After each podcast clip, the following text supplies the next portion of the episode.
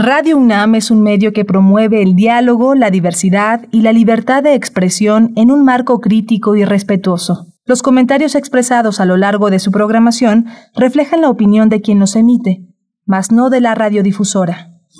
Radio UNAM presenta Primer Movimiento, El Mundo desde la Universidad. Hola, buenos días. Ya son las 7 de la mañana con 3 minutos. Arrancamos esta emisión de jueves 10 de marzo de primer movimiento enlazados a la radio universitaria de Chihuahua, Radio Universidad de Chihuahua en Ciudad Juárez, Ciudad Cuauhtémoc y la gran ciudad de Chihuahua, tres eh, localidades muy importantes que generan su programación local, una programación propia pero que se enlazan en esta mañana de 6 a 7 de la mañana para hacer posible esta, este trabajo que hacemos todos los días para ustedes, de lunes a viernes, que es primer movimiento. Está Socorro Montes en la, en, la, en la cabina, está Arturo González, está Arturo González ya este, listo en la cabina, está Frida Saldívar en la producción ejecutiva, Violeta Berber en asistencia de producción y mi compañera Berenice Camacho del otro lado del micrófono. Buenos días, Berenice. Muy buenos días, querido Miguel Ángel Quemain. Un gusto estar contigo compartiendo, como cada mañana, los micrófonos aquí en Radio UNAM, en primer movimiento. Iniciamos en esta emisión de, de jueves, jueves todavía, 10 de marzo de 2022. Tendremos contenidos muy interesantes. Para empezar, la curaduría musical de Bruno Bartra, que cada jueves nos acompaña con una propuesta sonora, una propuesta musical. Eh, eh, Bruno Bartra es etnomusicólogo, sociólogo, y DJ con más de dos décadas de experiencia y es autor del libro Fronteras Reconfiguradas, Balcanes Mexicanos, Hip Hop Chicano, Jarocho Estadounidense y las nuevas nociones de patria. Va a estar con nosotros en unos momentos para compartir eh, la propuesta musical. Y hoy es un día de fiesta, verdaderamente de fiesta, porque el cine universitario tiene lugar en el FICUNAM.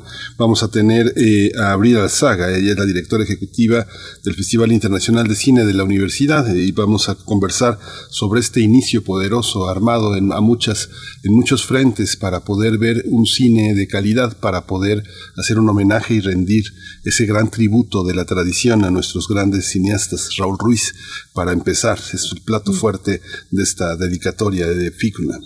Mm, la retrospectiva con Raúl Ruiz, con el director chileno Raúl Ruiz, pues bueno, tenemos mucho que hablar porque el FICUNAM se expande hacia muchos territorios donde también participa eh, la audiencia, los eh, cinéfilos, eh, los seguidores, el público amplio y el público general. Así es que va a ser muy interesante. Inicia el FICUNAM y tendremos después, tendremos en nuestro observatorio astronómico la participación de la doctora Gloria Delgado Inglada. Ella es astrofísica y comunicadora científica para hablar de la propuesta de usar una escala que ayude a la gente a entender cuando se menciona la palabra vida en las noticias astronómicas. Vamos a ver de qué se trata, pero bueno, es un tema de divulgación científica, de comunicación efectiva, pues estará muy interesante. Sí, vamos a tener también en la segunda hora de primer movimiento las consecuencias para la economía mundial y para México sobre el conflicto en Ucrania, la situación en México en materia de empleo con Saúl Escobar Toledo. Él es profesor de estudios históricos del INA y presidente de la Junta de Gobierno del Instituto de Estudios Obreros Rafael Galván. En nuestra nota del día nos detenemos en este trágico momento, pues, de la historia del fútbol, las barras deportivas y la violencia en el Estadio Corregidora de Querétaro. Vamos a conversar, eh, a retomar el tema, eh, abordarlo con el doctor Sergio Varela, profesor de tiempo completo de la Facultad de Ciencias Políticas y Sociales de la UNAM, adscrito al Centro de Estudios Antropológicos. Hoy la poesía necesaria está en voz eh, de Berenice Camacho en la selección literaria y música tiene que ver con la nueva, el nuevo número de la revista de la universidad que está dedicado a la magia. Así es que por ahí va. Y si no lo han revisado, acérquense a la versión digital que está ahí a la mano en el sitio de la revista de la universidad. Tendremos después los mundos posibles en la mesa del día. Hoy jueves, el doctor Alberto Betancourt nos comparte su visión, una visión respecto a Ucrania, en este caso a las narrativas mediáticas de la invasión a Ucrania. El doctor Alberto Betancourt es doctor en historia, profesor de la Facultad de Filosofía y Letras de la UNAM y coordinador del Observatorio del G20 ahí mismo en Filosofía y Letras. Vamos a tener, vamos a tener un cierre, un cierre con Jacobo Dayan, el ex coordinador académico de la Cátedra Nelson Mandela de Derechos Humanos de las Artes en la UNAM, escritor, ensayista, investigador, va a hablar hoy de la violencia en el Estadio Corregidora de Querétaro en el marco de nuestra sección de todos los jueves de derecho, dedicada a los derechos humanos. Esos son los contenidos de esta mañana y lo que se vaya sumando, lo que ustedes también propongan con sus comentarios a través de redes sociales, arroba PMovimiento, así en Twitter y en Facebook, primer movimiento UNAM. Nosotros vamos con información sobre COVID-19. COVID-19. Ante la pandemia, sigamos informados. Radio UNAM. La Secretaría de Salud informó que en las últimas 24 horas se registraron 244 nuevos decesos, por lo que el número de fallecimientos por la enfermedad de COVID-19 aumentó en México a 320.410. De acuerdo con el informe técnico que ofrecieron ayer las autoridades sanitarias, en este mismo periodo se registraron 8.165 nuevos contagios, por lo que los casos confirmados acumulados aumentaron a 5.583.773, mientras que las dosis de las diferentes vacunas aplicadas contra COVID-19 ya suman 184.272.842. Los casos activos estimados en todo el país por la Secretaría de Salud son 24.455.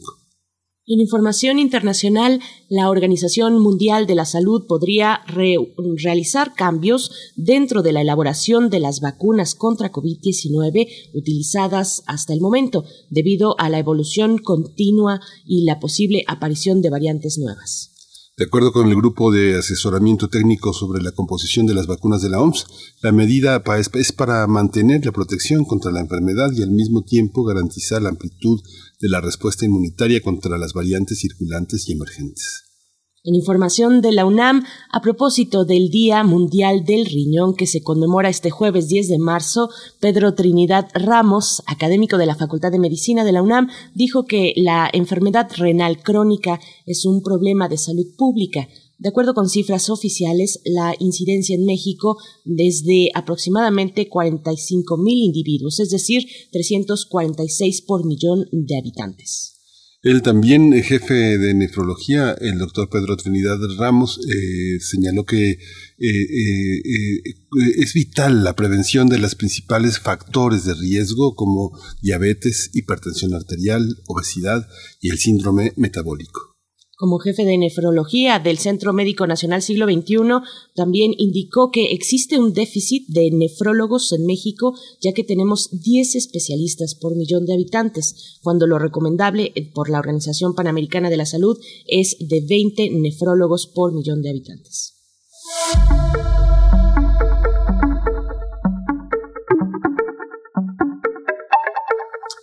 Hoy Michelle eh, Gurevich eh, ofrecerá una presentación especial en la Casa del Lago gracias a la colaboración con el Festival Canicas, música periférica de Oaxaca. Esta cantante y compositora canadiense es conocida por su estilo que combina lo retro, lo glamuroso y lo sombrío. Su voz potente y las melodías de sus canciones son resultado de una búsqueda personal que habla de lo íntimo, lo cotidiano y de los caminos no tomados. El concierto de Michelle Gurevich se llevará a cabo este jueves 10 de marzo a las 18.30 horas en el foro Alicia Urreta de Casa del Lago. La entrada es gratuita hasta completar el aforo. Pues si tienen oportunidad, acérquense a la, eh, pues en este Festival Canicas, música periférica de Oaxaca. Nosotros vamos a escuchar de qué se trata la propuesta musical de esta mañana. Ya se encuentra Bruno Bartra con nosotros para explicar explicarnos un poquito y mandarnos a música. Vamos a escuchar a Bruno Curadores musicales de primer movimiento.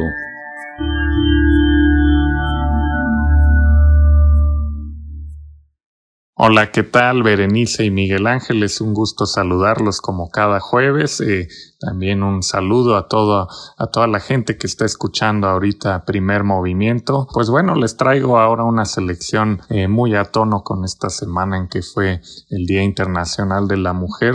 Eh, y pues vamos a escuchar música desde inicios del siglo XX mediados más o menos hasta la fecha hecha por mujeres y en general con un mensaje feminista.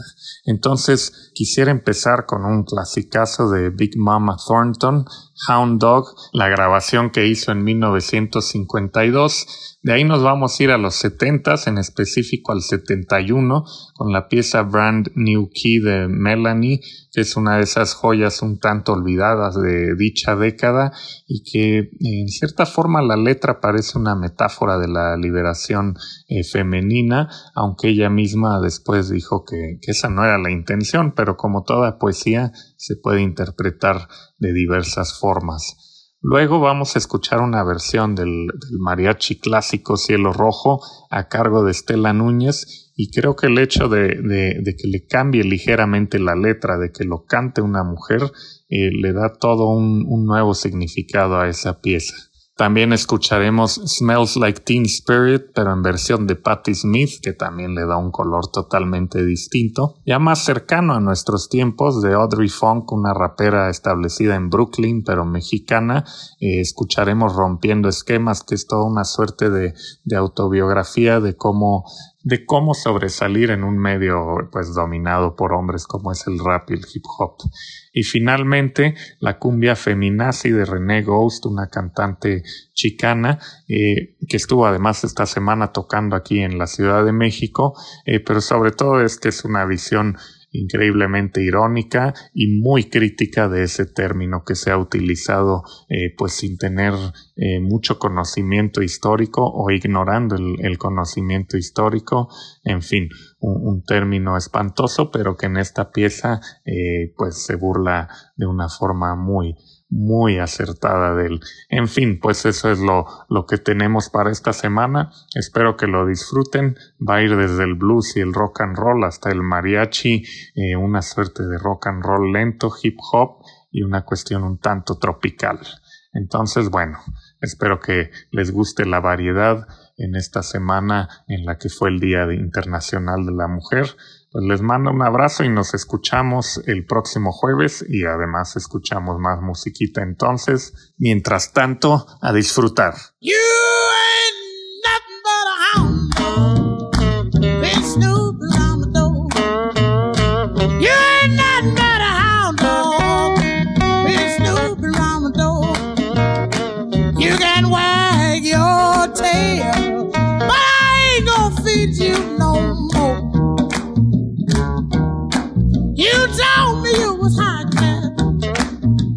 can see through that.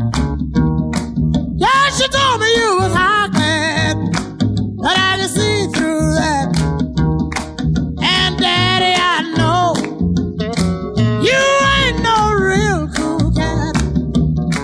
You ain't nothing but a hound dog with Snoop around the door.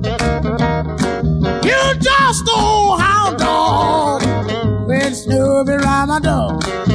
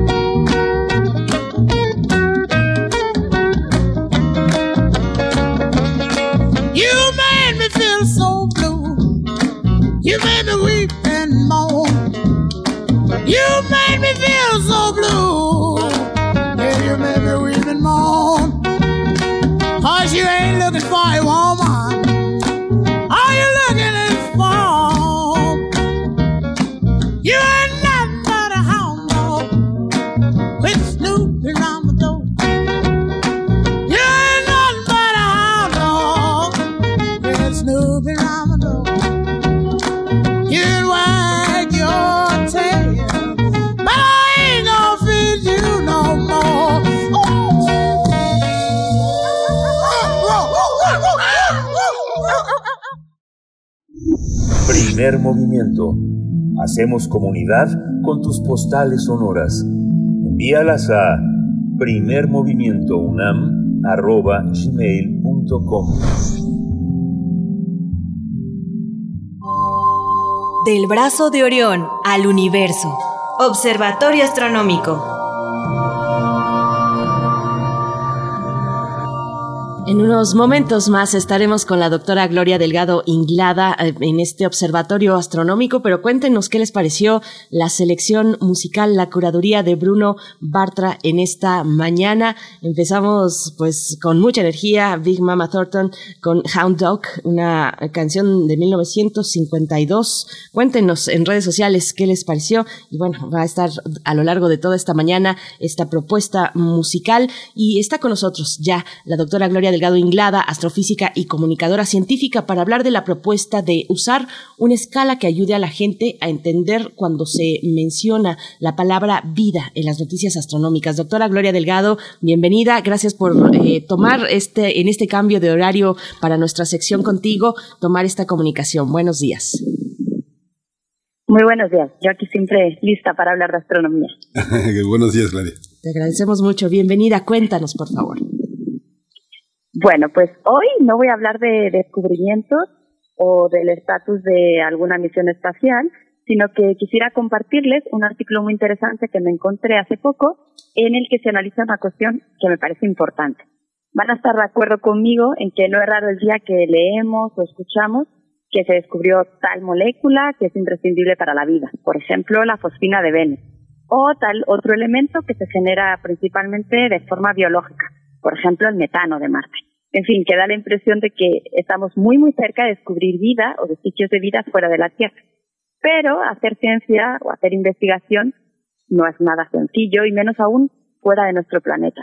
Se recogen datos que pueden estar afectados por la propia observación. A veces la información que tenemos es muy, muy poca y hay que hacer malabares para poder extraer de ahí lo necesario para después hacer una conclusión. Además, en el estudio particular de la vida fuera de la Tierra, pues siempre estamos sesgados porque la única vida que nosotros conocemos hasta ahora es la que se ha dado aquí. Y en otros lugares y en otros contextos, pues la evolución de la vida podría haber sido muy diferente. Ahora, si nos movemos al paso en que esos hallazgos son trasladados a la sociedad, por los periodistas o por comunicadores, como hacemos aquí, por ejemplo, pues también puede haber complicaciones porque a veces es muy difícil poner en contexto un resultado o un hallazgo y saber cuáles son las implicaciones, cuál es la relevancia y después al final de todo están las personas, que cada una cuando lee una nota o escucha una nota, pues la interpretación puede ser muy diferente, ¿no? De una persona a otra. Entonces nos encontramos con la duda de si todas estas notas que vemos y que mencionan la palabra vida, al final merecen que demos saltos de alegría y pensemos que estamos muy cerca o que ya se ha descubierto incluso vida fuera de la Tierra o no, y solo son exageraciones y en realidad no hemos avanzado mucho. Podríamos reducir esta cuestión simplemente a la pregunta de ¿se ha encontrado vida fuera de la Tierra, sí o no? Y bueno, aquí la respuesta es que por el momento no. Y esto zanjaría, ¿no? El tema. Pero como decía, todo es más complicado porque en realidad hay hallazgos y hay resultados de los que hemos hablado aquí que tienen implicaciones más profundas, unos más profundas que otros, unos nos acercan un poquito más a lo que estamos buscando. Entonces, aunque no se haya encontrado vida, sí que se han dado pasos importantes. Pero, ¿cuánto importantes? Pues eso depende del caso y justamente es lo que se plantea en este artículo, ¿no? El objetivo es, por un lado, abrir un diálogo entre científicos y comunicadores para que no se generen falsas expectativas en la gente, pero también crear esta escala que permita medir lo poco o lo mucho que un resultado concreto nos acerca al objetivo final, ¿no? Por ejemplo, en el caso de la búsqueda de la vida, si nos podemos emocionar o no mucho, ¿no? Ya existen escalas de este tipo que se usan, por ejemplo, en astronomía, existe la escala de Torino, que sirve para tener una idea de si un objeto potencialmente peligroso que se está acercando a la Tierra realmente nos debe preocupar o no. Entonces, esta escala concreta de este artículo se llama COLP, por sus siglas en inglés, que significa confianza en la detección de vida, y tiene siete peldaños, de los que voy a hablar un poquito a continuación. Los peldaños de más abajo son los que se alcanzan con facilidad, y los más altos pues requieren, requieren de más trabajo y más evidencias. Quizás han escuchado esta frase que dice que las afirmaciones extraordinarias requieren de evidencias también extraordinarias. Pues eso es lo que está detrás de esto. Entonces, primer peldaño, pues tiene que ver con la identificación de señales de vida potenciales, que pueden ser químicas, físicas, alguna actividad compatible con origen biológico, por ejemplo, se ha encontrado tal molécula en Marte. Eso nos sitúa en el peldaño 1. Después tenemos los peldaños intermedios que van del 2 al 4 y estos se alcanzan cuando se puede descartar contaminación de la señal, por ejemplo, por los instrumentos que se están usando. Además, se demuestra que la explicación biológica funciona y tiene sentido y que otras posibilidades que no requieren de vida pues no son posibles, ¿no? Aquí, para estos peldaños, se necesita conocer muy bien el contexto, el ambiente. Por ejemplo, fuera Marte, por sus condiciones físicas, químicas. Después tenemos los peldaños más altos, que van del 5 al 7, y ahí se han obtenido señales independientes por otros grupos, con otros instrumentos, con otras técnicas. Se han planteado ya observaciones que, pueden descartar o afirmar las hipótesis alternativas que se hayan podido producir, porque un primer anuncio, este que sucede en los primeros peldaños, va a hacer que toda la comunidad se plantee observar esto que se está mirando, de usando otras técnicas, otros observatorios, otras metodologías, en fin. Se debe hacer un seguimiento y siempre más observaciones para comprobar, ¿no? Entonces, les quiero contar algunos ejemplos concretos para visualizar esto un poco más. Eh, hay un meteorito marciano eh, cuyo nombre es ALH 84001 que en el cual se encontraron una serie de compuestos que son compatibles con un origen biológico. Carbonatos, partículas con magnetita, hidrocarburos policíclicos, sulfuros de hierro. Se propuso que se habían formado en agua líquida a una temperatura entre 0 y 80 grados. En el pasado, cuando Marte posiblemente era habitable, ¿no? Ahí estábamos en el primer peldaño. Y aunque se mencionó que estas señales, quizás biológicas, también se podrían producir de forma biótica. En el trabajo las conclusiones fueron que eran evidencia de que hubo vida en Marte. Y entonces los resultados salieron y la comunidad se puso a buscar más señales y de otras formas. Actualmente el consenso es que esos resultados probablemente no indican que haya vida. Y si ponemos esto en la escala que acabo de mencionar, pues eh, llegaron a los peldaños 1, 2 y 3, pero ya no se pudo pasar más allá. Y un ejemplo más es Perseverancia, el rover que está en, en Marte, y, que se espera que haga muchos descubrimientos. De hecho, lo que, lo que va a buscar son rastros de vida en el cráter Yesero, que se sabe que tiene carbonatos y que los carbonatos en la Tierra pues son registros de, señales biológicas, así que esa es la motivación. Entonces, los experimentos de perseverancia en Marte podrían encontrar rasgos biológicos que sean compatibles con explicaciones que no necesitan vida, ¿no? Abióticas. En ese caso se quedaría por debajo de los peldaños 4, ¿no? Del 4 para abajo habría que analizar si no hay contaminación de ningún tipo, si los instrumentos que, lleva Perseverancia permiten tener una mejor idea de las condiciones que hay en Marte, y si las muestras vuelven a la Tierra, se podrían analizar con otras técnicas, otros grupos, otras hipótesis, y se podrían diseñar nuevos experimentos para que Perseverancia los lleve a cabo, llegando a los peldaños más altos. Y finalmente, habría que hacer también experimentos en otros lugares de Marte donde nuestros resultados anteriores predicen que debería encontrarse lo mismo. Y si se encuentra, y es así, entonces llegaríamos al 7 en la escala, ¿no? Entonces, eh, lo que quiero comentar también, que me parece importante y que se menciona en el artículo, es que de cualquier forma, cualquier resultado es importante para la búsqueda de vida fuera de la Tierra. A veces hay caminos que ya no consiguen subir más de un, más de un cierto nivel o que al contrario bajan, porque hay eh, se encuentran, por ejemplo, fuentes de contaminación llegar a los niveles más altos requiere del trabajo de no de una persona ni de dos, sino de una comunidad entera, porque debe haber observaciones distintas, con, debe haber discusión, debe haber aceptación. Entonces esta escala nos enseña que además de cuándo hay que gritar o no de felicidad, nos dice cómo funciona y cómo avanza la ciencia. Entonces, a partir de ahora yo les invito que cuando lean o escuchen sobre algo que tiene que ver con la vida fuera de la Tierra, pues lo pongan en el contexto y piensen, está en el 1, está en el peldaño 5 o está en el 7. Pues muchísimas gracias, eh, Gloria Legado Inglada, por toda esta, por toda esta visión. Siempre los medios eh, orientan una visión. Parece que hablan de algo que es objetivo, pero lo hablan a veces de una manera muy subjetiva. Gracias por toda esta, por toda esta precisión y esta visión sobre los medios y sus lecturas de la ciencia. Nos vemos el 15 días. Muchas gracias a ustedes, como siempre. Un abrazo. Este pronto, doctora Gloria Delgado Inglada, pues que nos da una buena uh, orientación también para espacios como este y que tienen eh, en general las y los divulgadores científicos pues todo nuestro reconocimiento, Miguel Ángel, como, como lo hace Gloria Delgado Inglada, porque qué difícil es poner al público, exponer al público eh, no especializado donde no se encuentra, digamos, una base previa, pues exponer temas tan complejos y, hacerlo con precisión. Pero bueno, ahí estuvo eh, la participación de la doctora Gloria Delgado Inglada. Nosotros vamos a ir con música. La curaduría musical de Bruno Bartra está a cargo de Melanie. Brand New Key es la canción.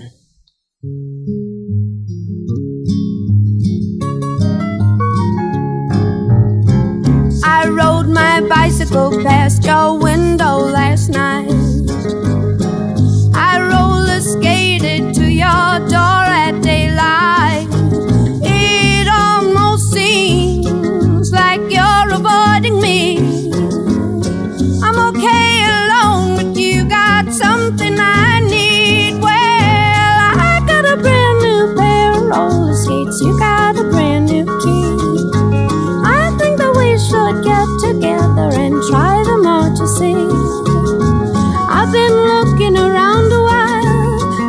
something for me.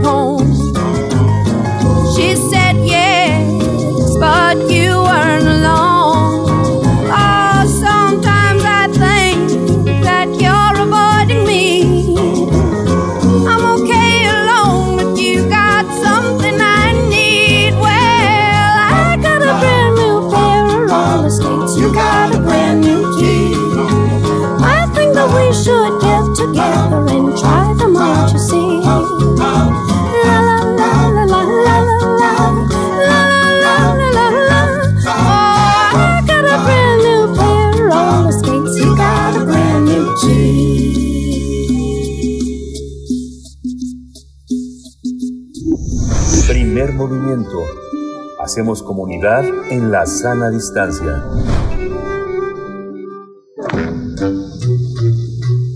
Cineclub Hertziano.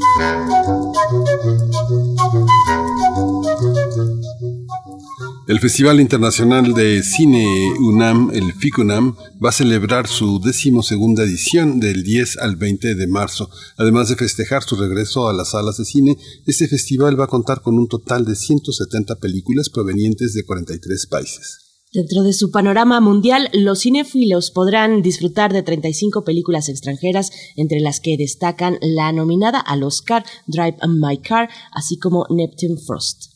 El festival va a contar con funciones especiales de cine internacional al aire libre en espacios como Los Pinos, Casa del Lago, el Instituto Goethe México y el Centro Cultural Universitario. En algunas de estas sedes se contará con la presencia de los directores de películas como ¿Qué vemos cuando miramos al cielo? y The Velvet Underground. También FICUNAM en este año va a presentar dos retrospectivas para reconocer el trabajo de cineastas mundiales como Prisma Alterado y la segunda que lleva el nombre de Imposible a Dios. El festival rendirá además un homenaje a Ed Lachman por su trabajo destacado, el cual incluye colaboraciones con Todd Hans, eh, eh, Sofía Coppola y Werner Herzog. Durante la muestra, el cinematógrafo de culto y director recibirá la medalla de la Filmoteca de la UNAM e impartirá una clase magistral. Nosotros vamos a tener una charla esta mañana sobre el FICUNAM 12 que se realizará del 10 al 12 de marzo y que ya inicia, llegó el día y está con nosotros esta mañana Abril Alzaga, directora ejecutiva del FICUNAM. Querida Abril, ¿cómo estás? Bienvenida, enhorabuena, eh, muy buenos días. Muy buenos días, Berenice, Miguel Ángel, muchas gracias por compartir con, con la audiencia que arrancamos hoy. El FICUNAM hoy se inaugura y son 20, digo 10 días 10 días de mucho cine, muchas actividades, mucho diálogo, mucho encuentro. Yo creo que es, es una celebración que, que hay que, que echar por todo lo alto. Sí, son 10 días abril, pero la estela, la estela del festival dura mucho más, dura, yo creo, diría más de un año. Hay tres niveles, uno que acerca gran parte del periodismo especializado, otra parte al mundo académico, pero otra parte también a los cinéfilos, al gran público que tiene, em, que tiene una enorme afición por la programación universitaria y sobre todo por FICUNAM. Cuéntanos de estos niveles, de esos acercamientos tan distintos, ¿qué es lo más destacable? Sí, bueno, tenemos, eh, por supuesto, la programación es muy amplia y hay, ahora sí que para todos los gustos, para la gente que, que pues ya tiene una gran trayectoria, está buscando cosas nuevas, hay una, una sección nueva umbrales, eh, que bueno, viene muy nutrida, viene con, muchas actividades, además de la, de la programación de 10 programas de cortometraje, tenemos umbral expandido, que son propuestas en donde el cine sale de la pantalla para converger con otras disciplinas artísticas como la música, la instalación o eh, una conferencia performática. O sea, hay cuatro actividades que yo les recomendaría mucho el concierto de niño de Elche con visuales de Lois Patiño en Casa del Lago, llamada La Exclusión. Es, es un, un, espectáculo que va a ser al aire libre en la velaria de, de Casa del Lago. Eh, tenemos también Pulsos eh, Subterráneos, que es una eh, instalación mm, con música en vivo, proyección en 16 milímetros. Es una propuesta de Elena Pardo y esta va a tener lugar en el ECO.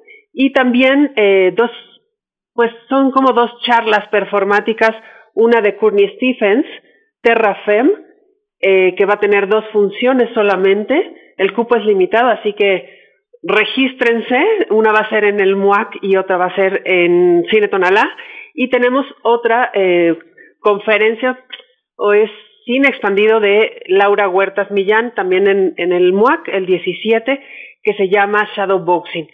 Yo creo que estas experiencias son únicas y hay que vivirlas en, en, el recinto. Esto no se va a poder vivir de otra manera.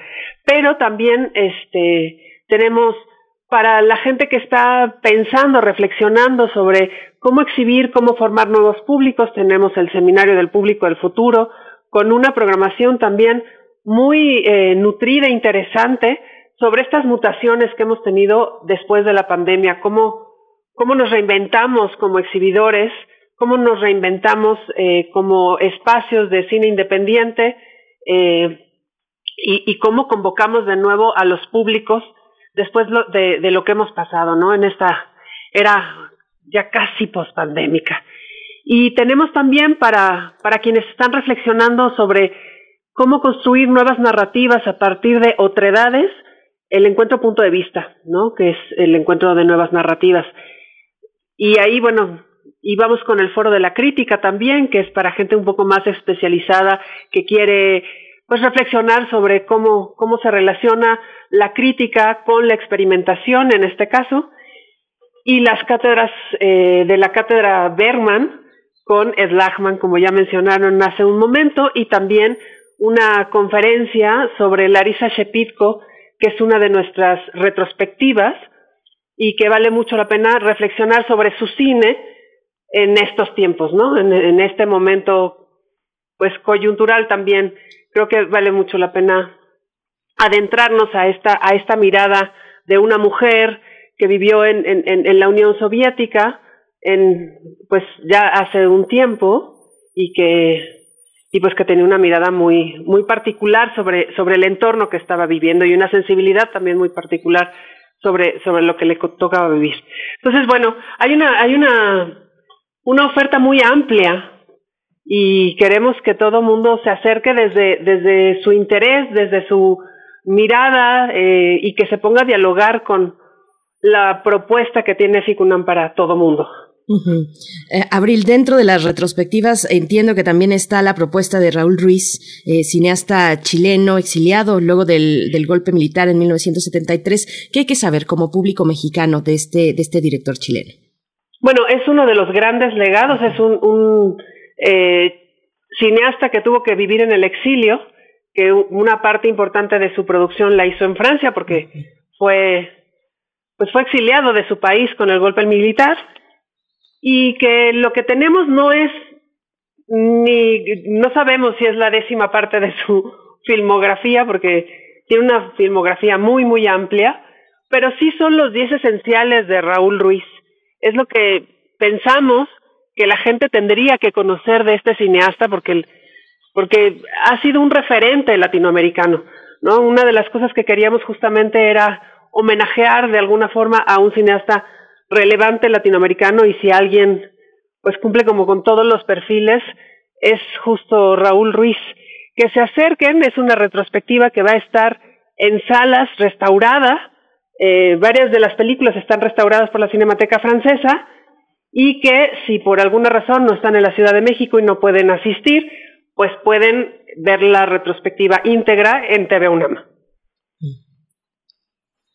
Retrospectiva íntegra en TV, en TV UNAM va a tener la posibilidad como solamente de verse en el horario de su transmisión o es posibilidad de tenerla diferida en, en algunas en algunas partes de la programación abril todo es con posibilidad en horario real o es posible ver las cosas diferidas veía la programación en Filmoteca también es diferida o también es tiempo real no, eh, bueno, en, en va, va, a estar en tiempo de Filmoteca, en el horario de tiempo de Filmoteca en TV UNAM, todas las noches a las 10 de la mañana, digo, a las 10 de la noche habrá una película de Raúl Ruiz a partir del día de hoy y, eh, y, es en el horario de TV UNAM.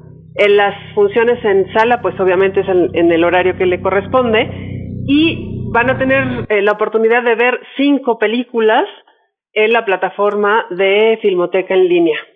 Y es así, es en la modalidad de streaming o de video eh, en demanda.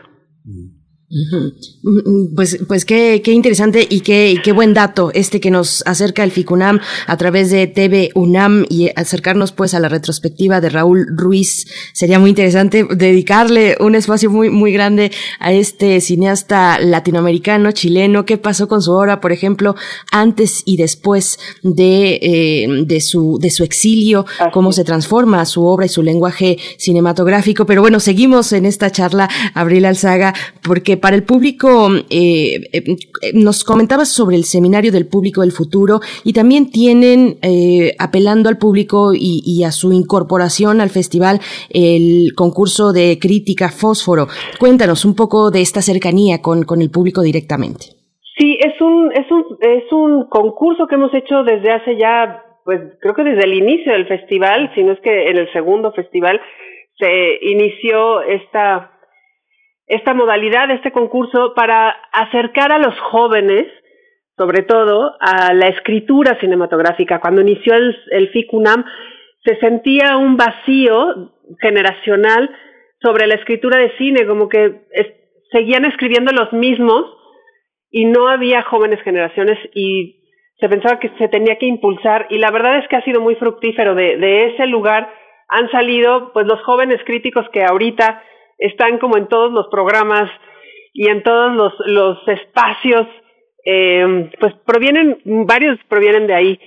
Y es un, es un concurso que nos gusta muchísimo porque no es solamente eh, darles una película de Ficunami que escriban sobre ella, sino que van acompañadas de un taller del maestro Jorge Ayala Blanco y de eh, Jorge Aguilar, no.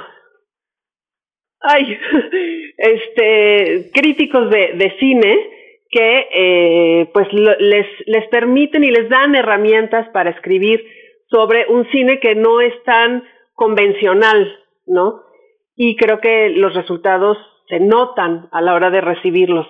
Eh, es un concurso al que se inscriben pues más de 200 chicos desde preparatoria, licenciatura, posgrado y también este pues jóvenes que ya están fuera de la de la carrera y de la universidad se inscriben. Tenemos esas cuatro categorías y la respuesta pues ha sido, cada, cada año es, es mayor. Estamos súper contentos de los resultados. Mañana vamos a tener la premiación. Mañana sabemos los resultados. Y bueno, pues eso. Y ellos, esos chicos que ganan el concurso, se convierten en el jurado fósforo que otorgan, que van a otorgar un premio. El premio LSI es otorgado por el, jurado Fósforo. esta, esta posibilidad de tener un taller de crítica y de, y de elaborar un trabajo, finalmente también tiene que ver con la posibilidad de tener constancia, porque a lo largo de las décadas uno ve que aparecen nombres y nombres y nombres de aficionados a la crítica, ¿no? que publican en medios pero que dejan de hacerlo. Jorge Ayala, algo que dice, no, no, es, no es difícil hacer crítica, lo difícil es tener esa, esa constancia y diferenciarla, que es algo que cuesta mucho trabajo, y, y frente a la carencia de espacios, porque espacios hay, pero no pagan, ¿no? Hay una parte que cuesta mucho trabajo tener una columna de teatro, una columna de cine, una columna especializada en los medios. Eh, la UNAM, el FICUNAM, eh, puede ser, puede llegar a ser un espacio dedicado a la crítica, al comentario de películas que a lo largo del año se han presentado en el, en el festival, o, lo, contemplan pensando tanto el entusiasmo que tienes sobre la crítica, abrir un espacio constante dedicado a la crítica eh, realizada por universitarios, ¿no? Pues eso es algo que, que quisiéramos tener permanente. Lo, por ejemplo, lo que a lo que nos comprometemos con este concurso también es a publicarlos, ya que hay una alianza con la revista Punto de Partida. Se publican las, las críticas ganadoras en este espacio y justamente eso da constancia. Y de ahí también se van haciendo como cadenas con la revista de la universidad y, o sea, hemos, hemos como saltado ahí Natalia Durán, por ejemplo, no sé si le suene, pero es una, es una de las ganadoras de hace dos años y en estos dos años, a partir de ahí, yo he visto ya su nombre circular muchísimo. No tenemos nosotros el espacio como festival, nos encantaría este, tener los recursos para la permanencia, pero no, no, en este momento no los tenemos. Entonces, bueno, estamos buscando que sí se forme, que sí se formen que sí se fomente la crítica y buscar esos, esas alianzas con quienes tienen los espacios para, para escribir. ¿no? Ahora, una de las, de las cosas este, que me parece importante también de, de este lugar es que a partir de, de, de, esto hemos hecho una memoria que vamos a publicar, o si no es que ya está publicada en nuestra la, en nuestra página web, no la publicamos mañana a partir de la premiación, justamente celebrando los 10 años, porque llevamos 10 años con, con, esta, con este concurso, y, y ahí van a ver la trayectoria y van a ver toda la gente que ha pasado por Fósforo, y seguramente ya muchos de esos nombres les van a sonar.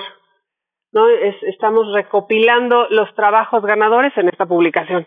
Entonces, bueno, eso, eso es, es lo que estamos haciendo este año justamente para celebrar el décimo aniversario de, del concurso.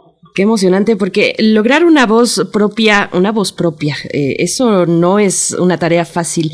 Eh, al momento de hacer eh, crítica, sí que tiene su mérito, un mérito alto y, requiere, pues, de, de, una entrega interesante e importante. Abril, además de, mm, por ejemplo, Umbrales que se incorpora en esta segunda edición del, del FICUNAM, eh, háblanos de estas otras secciones que ya llevan pues largo recorrido como Atlas o también la sección de aciertos. Cuéntanos un poco de esas otras, eh, de qué van para esta edición. Sí, justamente cuando hablaban de los 35 títulos eh, internacionales, son 35 títulos internacionales en la sección Atlas que es justamente este panorama o esta cartografía cinematográfica mundial de lo mejor producido en 2021. Y bueno, hay grandes nombres, muy, o sea, gente ya muy reconocida, como este Hamaguchi con Drive My Car, como eh, Hong Sanso con la, novelista, eh, como Johanna Hoch, que, que viene con The Souvenir Parte 2, como Coverice, que viene con que miramos cuando vemos al cielo. No son películas que han estado en muchas de las listas de lo mejor de la cinematografía, pero también propuestas que consideramos muy interesantes y que seguramente no van a ver en otros lados, como Neptune Frost, que, también comentaban, de Saúl Williams, que por cierto, bueno, y Anicia Useyman, que Saúl viene como jurado de esta edición. Estamos súper contentos con su participación y su presencia. Eh, no sé, hay, hay, hay, varios nombres y varias películas que, que vale mucho la pena ver de Atlas. muy variado, muy diverso en las miradas. Creo que, que vale la pena echarse un clavado por ahí. Y tenemos además eh, ahora México la competencia internacional, que también hay 12 títulos, y pues casi todos son internacionales, excepto Malitzin, que es la película mexicana que está representando a nuestro país en esa competencia. Eh, y también, bueno, en Umbrales es, es un variopinto. Y hay una nueva sección que no hemos comentado, que es Tiger Burns, el Puma Arde. Es una sección inspirada justamente en Tiger Burns del Festival de Rotterdam, en donde se hace un homenaje a aquellos cineastas ya con larga trayectoria, pero que siguen en activo, que siguen produciendo y que de alguna manera los festivales eh, pues estamos más en lo emergente, en los jóvenes, en impulsar las nuevas carreras, y de pronto dejamos de lado a estos grandes cineastas. Y justo es, es una sección para recordar, este, recordarlos a ellos y promover el trabajo que están haciendo todavía, ¿no? Es, yo creo que es una, una idea increíble del festival que ponga a dialogar los nuevos discursos con este pues con las trayectorias que siguen produciendo, ¿no? Y bueno, es una, una propuesta que se está haciendo. Y vamos a tener dos charlas en esta, o a partir de esta sección, una con Sergio Olhovich, un cineasta eh, ruso-mexicano, ¿no? Que, eh, bueno, pues tiene su trayectoria como cineasta, varia de ella en, México, y vamos a tener un, un diálogo con él y con Olaf Moller y otro con Ana Carolina Teixeira, eh, cineasta brasileira, yo creo que un referente del cine latinoamericano importantísimo, eh, en diálogo con eh, Gerwin Tamsma, que es el programador de Rotterdam. Y bueno, creo que es una, una oferta también interesante y que vale la pena escuchar a estos grandes maestros que que mucho han aportado a la cinematografía internacional. Abril, tengo la impresión de que en este regreso, en muchos frentes eh, culturales, eh, se dice vamos de regreso a las salas, vamos de regreso a las conferencias, pero me da la impresión que en algunos territorios hay un abandono de lo que se logró en, las pantallas, sobre todo públicos que están en, en otras eh, partes. ¿Qué tanto regresar? No hay esta cuestión un poco maníaca de volvamos, eh, volvamos al principio, volvamos donde nos quedamos y salgamos a la calle y, olvidemos a todas las personas, todo el público que se quedó en pantallas, que se quedó aprovechando esos recursos en los que se invirtió tanto dinero, tanto tiempo, tanta capacitación para poder organizar. ¿Qué, se queda de, las ediciones de FICUNAM que tuvieron lugar en línea? Que este, para estas personas que ya no van a poder llegar a la Ciudad de México, ver las cuestiones presenciales, ¿qué hay para ellos? ¿Qué se queda para nosotros los universitarios en línea? Pues justamente son estas mutaciones y estas transformaciones que nos dejó la pandemia y que ya no podemos volver atrás y ser solamente presenciales.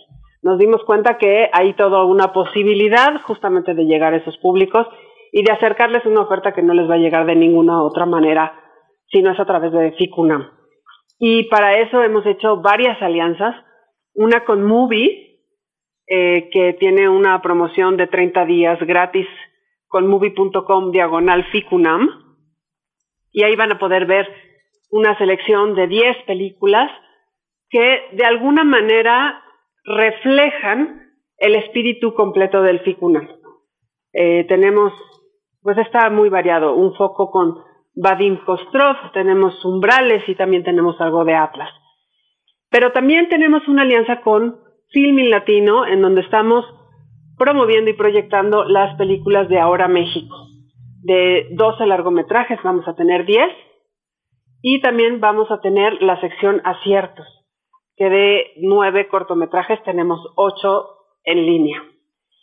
Y eh, tenemos también, como comentamos hace un rato, Raúl Ruiz en la plataforma de la Filmoteca de la UNAM en línea. Y además tenemos eh, la posibilidad de ver en toda la República a través de TV UNAM, la retrospectiva de Raúl Ruiz y, conferencias de FICUNAM Y en Canal 22 vamos a tener también aciertos y la película de ¿Qué miras cuando, cuando vemos al cielo de Coveritze. Entonces, bueno, tenemos una programación amplia para el público que no puede asistir a las salas por la razón que sea, ¿no? Y pues eso es lo que eso es lo que aprendimos. Y además, bueno, vamos a también streamear en los canales de la Cátedra Berman y de FICUNAM varias de las charlas y conferencias que, que tenemos para el público. Ay, qué emoción, Abril, Abril Alzaga, qué emoción. Cuéntanos, bueno, ya para ir cerrando, ya nos das estas coordenadas, eh, qué interesante y qué bueno que tengamos esta oportunidad de, pues, rescatar lo que no, lo bueno que nos ha dejado la pandemia, estas, eh, pues, estos alcances eh, que, que, se expresan en, en, otros territorios y que podemos llegar hasta allá. Pero cuéntanos un poco para el día de hoy, para la inauguración, qué podemos esperar. Está por parte de Cátedra Bergman el homenaje a Ed Cuéntanos un poco de lo que vamos a ver esta mañana y todo el día. Sí, bueno, este es el día de hoy tenemos la, la película de Songs for Drella de Ed Lachman. Él la dirigió, es un concierto que se hizo eh, a partir de, de, de, un concierto de Velvet Underground, de esta agrupación, uh -huh. y que es como una especie de homenaje de Ed Lachman a Andy Warhol, ¿no? Él, él le decía de cariño a Andy Warhol Drella. Eh, y bueno, es, es un concierto muy íntimo y vamos además a entregarle la medalla de la Filmoteca UNAM como parte del homenaje. Y eso, bueno, nos, llena de profundo orgullo porque es una medalla hecha a base de plata eh, de, las, de, de, de, la película fílmica que se extrae de, de las películas y simbólicamente pues significa mucho, ¿no? Para, para nosotros, porque es homenajear a partir del cine mismo eh, a, un, a un, pues a un cineasta que ha legado que, o que ha aportado a la cinematografía, eh, en este caso internacional, ¿no? Ed Lachman es un cineasta, eh, cinefotógrafo del cine independiente norteamericano, pilar del cine independiente norteamericano, y queremos otorgarle esta presea o esta, este reconocimiento. Y eh, lo vamos a tener ahí en vivo y el próximo domingo tendremos una charla con él y María Seco en el marco de la Cátedra Berman. Entonces, bueno, estamos súper contentos. Esta película, pues la, la, la, la función de hoy es por invitación, pero van a poder verla en la programación de FICUNAM en, en sala más adelante y también va a estar disponible en Movie a partir del 14 de marzo. Sí, pues muchísimas gracias, Abril. Hay que recordar que Movie es una posibilidad para las personas que forman parte de la UNAM, pues parte también quien tiene un correo de comunidad.unam.mx puede acceder de manera gratuita como una de las prestaciones que la UNAM ofrece a quienes formamos parte de, de, de ella. Así que bueno, es, hay que ponernos en todos los frentes posibles para, para ver este festival, este, fest, este festín de cine. Muchas gracias, Abril Saga. Ahí estaremos en la inauguración y en todo lo que venga, todo lo que venga, eh, desde el pasado hasta todo lo que genere este enorme festival tan importante. Gracias. Muchísimas gracias, Miguel Ángel. Muchísimas gracias, Berenice. Estamos felices de, de recibirlos y de, de darle voz también al cine en el radio a través de Retorno a la Razón, que ese es uno de nuestros diarios mm. Eh, sonoros en Radio UNAM. Muchísimas gracias. Muchas gracias, Abril Alzaga, directora del FICUNAM. Pues sí, el retorno a la razón eh, eh, en las noches aquí en Radio UNAM. Ay, ahorita me está fallando, me, me agarraron un poco en curva con el horario, pero creo que es de 8 a 9 y media, lo vamos a confirmar, pero, pero es por la noche aquí en Radio UNAM, así es que no se lo pierdan esta posibilidad de acercarnos también al FICUNAM a través de radio, de Radio UNAM. Nosotros vamos a ir en este momento con una postal sonora. Adam Vázquez nos envía una postal sonora eh, desde el centro histórico de la Ciudad de México, allá entre calle Moneda y Correo Mayor, casa de mayorazgo de Guerrero, así es que vamos a escuchar un poquito de esta postal. El retorno a la razón es a las 8 de la noche. 8. 8 de la noche a 9 y media.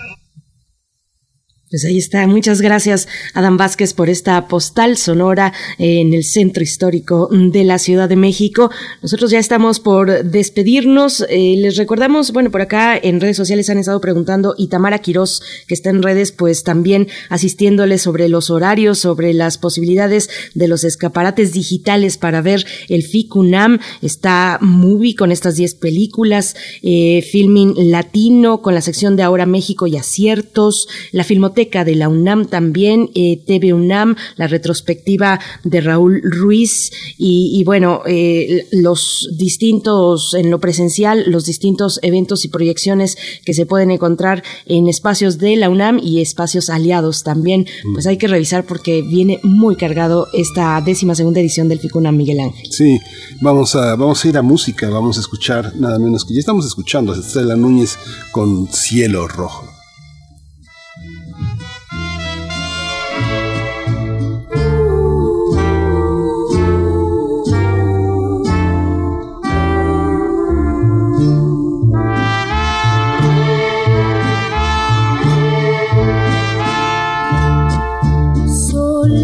Sin tu cariño voy caminando,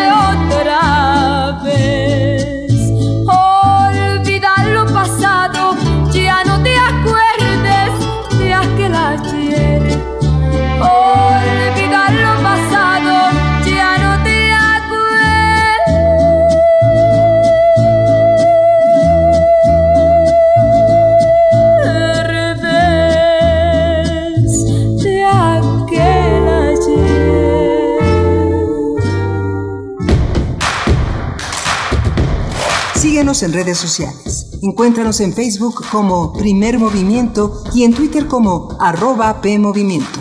Hagamos comunidad.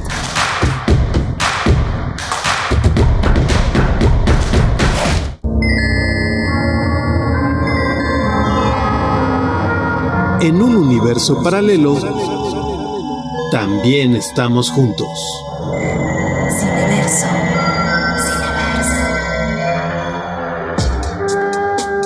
Después de un año en órbita, vuelven los mejores días de cine y radio. El retorno a la razón. Diario íntimo del Festival Internacional de Cine UNAM. Reseñas, entrevistas, mesas de análisis. Descubre los cineversos posibles de la edición 12 del FICUNAM. Del 9 al 18 de marzo a las 8 de la noche por las frecuencias universitarias. Radio UNAM, experiencia sonora. Este año daremos un paso más en la vida democrática de nuestro país. Participaremos en el primer proceso de revocación de mandato. Un derecho constitucional a participar para decidir si se le revoca el cargo al presidente de la República a partir de la pérdida de la confianza. El INE es el encargado de organizar esta consulta, garantizando certeza como lo ha hecho durante 31 años. El ejercicio de revocación de mandato va y va muy bien. Este 10 de abril toma tu decisión, participa y celebremos nuestra democracia. Mi INE Nos une. La ciencia que somos. La ciencia que somos. Iberoamérica al aire. Descubre la ciencia que está presente en tu día a día a través de cápsulas, reportajes, entrevistas y reportes en vivo. Viernes de 10 a 11 horas por el 96.1 FM. La ciencia que somos. Iberoamérica al aire. Una coproducción de Radio UNAM y las direcciones de divulgación de la ciencia y de las humanidades. Es muy tedioso hacer siempre lo mismo. No dejes que el aburrimiento apague tu imaginación. Escucha Escaparate 961 con los eventos culturales del momento. Viernes a las 15:15 horas por Radio UNAM. Entretenimiento y cultura. Radio UNAM. Experiencia sonora.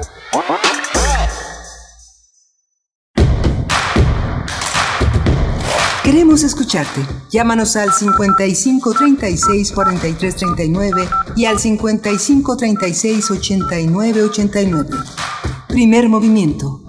Hacemos comunidad.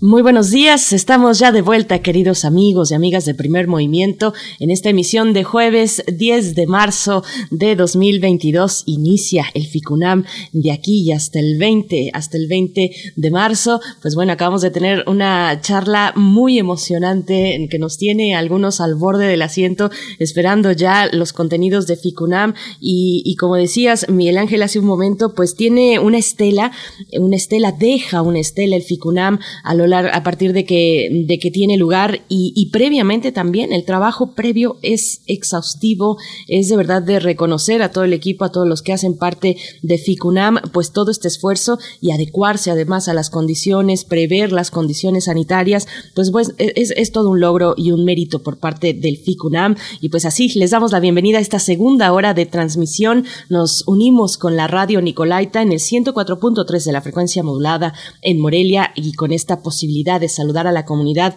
de la Universidad Michoacana de San Nicolás de Hidalgo. Buenos días, Morelia. Buenos días, pues, al mundo también, quienes nos escuchan en www.radio.unam.mx. Acá en Ciudad de México se encuentra Arturo González esta mañana en los controles técnicos y Frida Saldívar en la producción ejecutiva. Está Tamara Quirós en las redes sociales, Antonio Quijano. Creo que Antonio también está por ahí eh, en, en la producción y Miguel Ángel Quemán en el micrófono. Buenos días, Miguel Ángel. Hola, Berenice, Berenice Camacho, gracias. Buenos días a todos. Justamente ayer empezó el diario del Festival Internacional del Cine UNAM, lo conduce Monserrat Muñoz, nuestra compañera Monserrat Muñoz, inició ayer de 8 a 9 de la noche, lo produce Andrea Castañeda y Héctor Salik.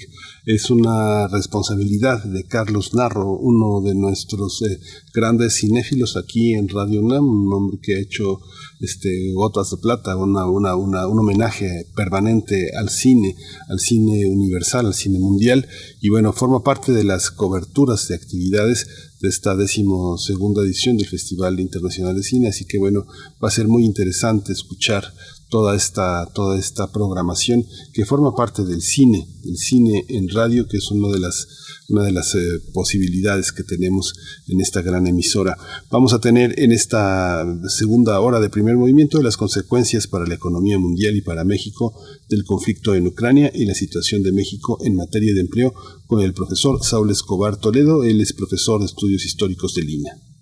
Así es, tendremos también después en nuestra nota del día, eh, pues este lamentable incidente violento, las barras deportivas y la violencia en el estadio Corregidora en eh, Querétaro. Vamos a abordar este tema con el doctor Sergio Varela, profesor de tiempo completo de la Facultad de Ciencias Políticas y Sociales de la UNAM, adscrito al Centro de Estudios Antropológicos. Y bueno, esto para, para esta hora. Tenemos también comentarios en redes sociales. Por acá Guillermo Peinbert nos eh, le dice a Mastacuba que la tuvimos ayer aquí en la mesa del día. Mastacuba desde mm, de, ahora se encuentra en eh, creo que está en Guadalajara exactamente. Está en Guadalajara porque recién se mudó Mastacuba a, a Guadalajara y dice Guillermo Peinbert pues muchas felicidades desde Cuernavaca. Saludamos a Miguel Ángel G. Mirán que, nos, que está por acá en redes sociales. Eh, Rosario Durán Martínez, que nos envía una postalita de los buenos días. Flechador del Sol dice, en jueves con un gran sol, preludio del equinoccio que se acerca.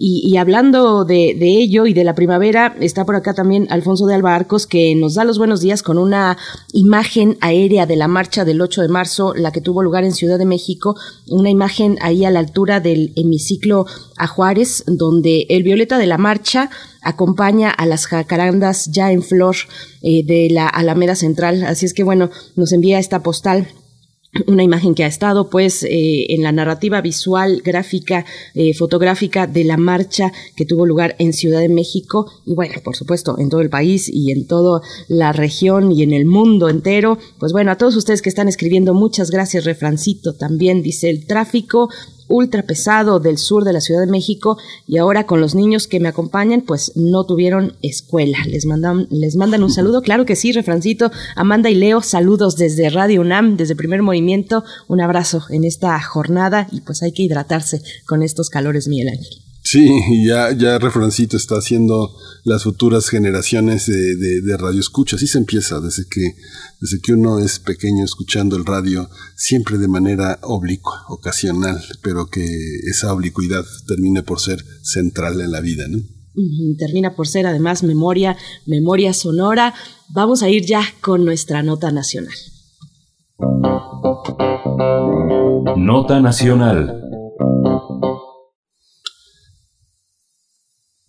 Eh, a dos años de la pandemia, la recuperación del mercado laboral en México avanza lentamente y en condiciones diferentes a las que había antes de la emergencia sanitaria. Aparentemente, los niveles de operación parecen semejantes a, las, a los del cuarto trimestre de 2009, 2019 y 2021. Sin embargo, mientras que a finales de 2019 la población no económicamente activa era de 5.8 millones de personas, dos años después fue de 7.5 millones de personas. Por tanto, estas cifras indican que las personas que necesitan un empleo se elevaron a 9.7 millones. Las operaciones eh, que se han recuperado más rápidamente han sido las del trabajo informal y sin protección laboral, mientras que en 2019 eran 15.3 millones, en 2021 alcanzó los 16.3 millones. Por su parte, la economía mundial enfrenta un panorama incierto. Especialistas consideran que se está entrando en un periodo de estanflación, es decir, se genera un crecimiento de la, de la producción cercano a cero, pero a la vez se registra un incremento de precios.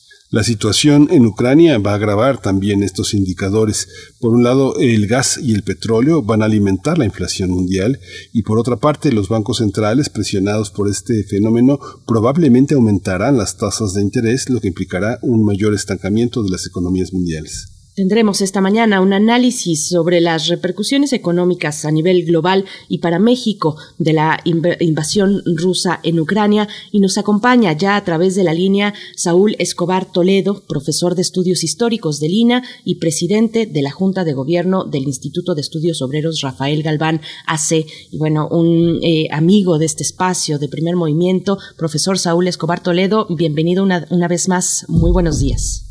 Buenos días, Berenice. Buenos días, Miguel Ángel. Buenos días al auditorio de Radio UNAM. Gracias por su invitación. Muchas gracias eh, a usted, Saúl Escobar Toledo. Como cada vez más gente se da cuenta de que no estamos solos, de que el mundo es una enorme influencia para las pequeñas economías eh, locales, las cadenas de valores, la inflación, el intercambio, el cambio de monedas, ¿cómo afecta hoy toda esta posición que tenemos en el mundo y en el marco de una guerra que está tan, eh, tan, tan difundida en todos los medios, doctor?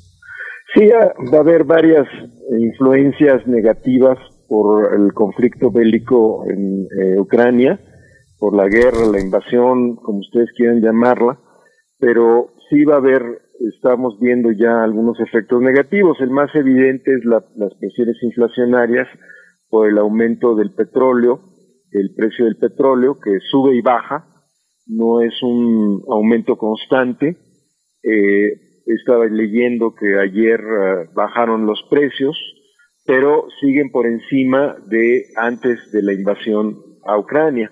Eh, aunque pueden subir y bajar, la tendencia va a ser alcista y todavía más con, por la decisión del presidente de Estados Unidos de ya no importar eh, gas ni petróleo de, Rusia y de Inglaterra también se sumó a este boicot. Entonces esto va a alterar los mercados eh, va a presionar por un alza de estos precios de los energéticos, pero también de los alimentos y de otros productos, porque eh, en el caso de Ucrania, pues eh, hay muchos depósitos minerales, sobre todo hierro, que es un mineral que exporta Ucrania, y ahorita yo supongo que la producción está más o menos detenida. también produce gas, para Europa. Eh, también va a presionar al un aumento de precios de, este energético en Europa y también eh, es un gran productor agrícola regional, es el quinto mayor exportador mundial de trigo y el mayor exportador mundial de aceites de semilla de girasol, por ejemplo. De tal manera que el, el mercado de alimentos también se va a ver afectado por la situación y todo esto pues crea presiones inflacionarias de distinto tipo que insisto no va a verse reflejado en una tendencia alcista permanente sino con subidas y bajadas pero con una tendencia general al alza. Eh, el otro problema que estamos viendo es el desorden financiero que se está creando debido a que eh, las sanciones a, a, Rusia pues incluyen eh, la parálisis bancaria de, de Rusia, a través de eh, la cancelación de su registro en el llamado SWIFT, que es un mecanismo que tienen los bancos de comunicación entre ellos para aceptar transacciones financieras de los clientes. Eh, también por eh, otras decisiones que ha tomado, como congelar las ah, cuentas del Banco Central de Rusia en, que están depositadas en otros bancos extranjeros. Eh, y todo esto pues está creando también un cierto desorden financiero, de manera que también las bolsas de valores pues suben y bajan constantemente. Sin embargo, esta situación financiera puede generar problemas de fuga de capitales de los países en desarrollo o más pobres hacia Estados Unidos y esto puede generar también a su vez pues problemas en los países de origen que pueden impedir el pago oportuno de sus, de sus deudas, sobre todo sus deudas soberanas, de sus deudas públicas, u otro tipo de transacciones, porque no tienen dólares para importar maquinaria, alimentos, etcétera, y esto puede generar también una situación conflictiva en estos países.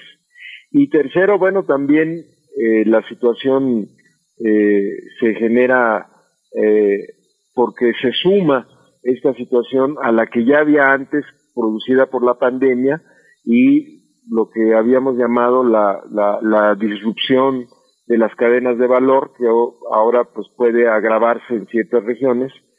Eh, incluso Estados Unidos va a proponer seguramente o, eh, que la prohibición de exportación de chips a Rusia y en general esto también puede hacer que la economía mundial pues se, se detenga, eh, se frene entonces vamos a ver un aumento de precios con tendencias al estancamiento, porque además los bancos eh, centrales están aumentando sus tasas de interés, como ustedes lo mencionaron, y esto encarece el crédito y al encarecer el crédito, pues la producción se estanca. Es una medida que yo creo que es equivocada, pero que es generalizada porque se supone que es la manera de frenar la inflación, pero al frenar la inflación frenas el producto, frenas la oferta productiva y esto hace que las economías pues también sufran y se estanquen más. Entonces ya, mucha gente habla de esta inflación y esta situación pues desde luego es una mala señal para el mundo.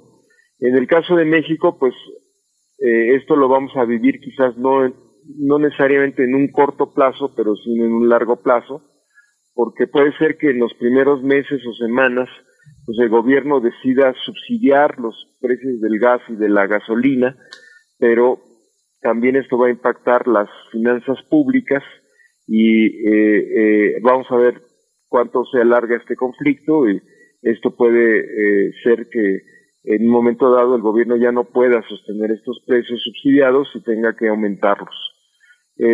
algunos dicen que el gas ya está aumentando y que los precios en algunos lugares del gas, incluso doméstico, está aumentando, no solo desde antes de la guerra, sino también después de la guerra. Y bueno, todo esto está creando una situación pues de mucha inestabilidad financiera, económica, comercial, que sin duda va a afectar a, a nuestro país. Y el problema es que nuestro país pues no estaba en una situación muy buena antes de la guerra y ahora con la invasión pues esta situación se va a agravar, sobre todo en términos de empleo. Por ello, lo que estamos también comentando es que se requiere un plan urgente de apoyo al empleo y a la producción para tratar de resolver la situación mundial creada por la pandemia, por la disrupción de las cadenas de valor y ahora por la situación conflictiva en Ucrania eh, eh, y en esta parte del mundo. Todo esto requiere pues una respuesta del gobierno de apoyo a los trabajadores y de apoyo a la producción que ojalá pues se tome en cuenta para, para tomar algunas medidas urgentes en este sentido. Pues Saúl Escobar Toledo, nos pones todos estos elementos, todos los elementos, eh, los más relevantes a la mesa en cuestión del, de empleo, esta última cuestión que, abordas. En la introducción decíamos que el empleo informal es el que más se ha recuperado. ¿Cómo vamos eh, en términos de esa recuperación para hacer frente a este complejo panorama que nos ha traído tanto la pandemia y ahora también el conflicto eh, bélico en Europa? Sí, bueno, eh, creo que el dato que daban este, es correcto, pero debe ser precisado, porque estamos hablando, por ejemplo, de la población no económicamente activa disponible. Este concepto puede resultar un poco confuso, pero quiere decir que hay gente que no está buscando un empleo, pero que sí necesita trabajar, según la encuesta, y no está buscando un empleo por diversas razones familiares o personales, porque tiene que cuidar a su familia, porque no puede salir de su casa a trabajar porque hay algún enfermo, porque está muy desalentada viendo que el mercado laboral está muy mal y que no hay ofertas de empleo que le satisfagan, pero es una reserva de trabajadores que si las condiciones cambiaran, pues se irían a trabajar, aceptarían un empleo. Por lo tanto, es una presión sobre el mercado laboral y eh, considerarla también a la población no económicamente activa disponible como parte de eh, lo que es el mercado laboral mexicano. Y lo que hemos visto es que este eh, concepto de población no económicamente activa disponible ha crecido mucho desde la pandemia, ha bajado eh, conforme va pasando el tiempo, pero todavía sigue siendo muy alta. El otro indicador que nos da una impresión de que el mercado laboral está también con problemas es efectivamente el número de trabajadores informales, eh, eh, eh, que tanto asalariados como no asalariados, es decir, trabajadores por cuenta propia, que también ha aumentado en comparación a la situación previa a la pandemia, y muchos de los trabajadores se han concentrado en microempresas o en talleres familiares, o en empresas muy pequeñas que eh, se han convertido en el refugio de mucha gente que perdió su empleo o que estaba trabajando en otro tipo de empresas y que ahora pues eh, se ha dedicado a, a laborar en estas microempresas. La gran empresa ha absorbido muy poco empleo eh, y mucha gente pues por lo tanto vive en estas o trabaja más bien en estas microempresas que si bien pueden ser muy productivas, una tabla de salvación para la economía y el empleo, en muchas ocasiones pues tienen problemas serios de financiamiento y si aumentan las tasas de interés pues pueden quebrar, tienen problemas de, de, de, oferta y demanda, de tal manera que si aumenta el precio del gas o la gasolina por el transporte de estas mercancías pueden sufrir también y quebrar. Entonces las microempresas pues sí son muy importantes para la economía, pero son muy eh, eh, vulnerables, muy débiles ante las oscilaciones de la economía nacional y mundial. Entonces eso es preocupante también que mucha parte del empleo se refugie aquí. Y en general, pues lo que estamos viendo es un mercado laboral que se ha recuperado, pero eh, que tiene todavía muchos problemas y yo diría problemas más graves de los que tenía antes de la pandemia, lo cual es lógico, pues porque la economía no se ha recuperado plenamente y sigue teniendo problemas eh, producto de la pandemia, resultado de la pandemia, de tal manera que el mercado laboral pues está reflejando esta situación. Hay un aspecto que ahora puso en, en evidencia también que entre nosotros la presencia del mercado ruso y del mercado ucraniano es que es, grande.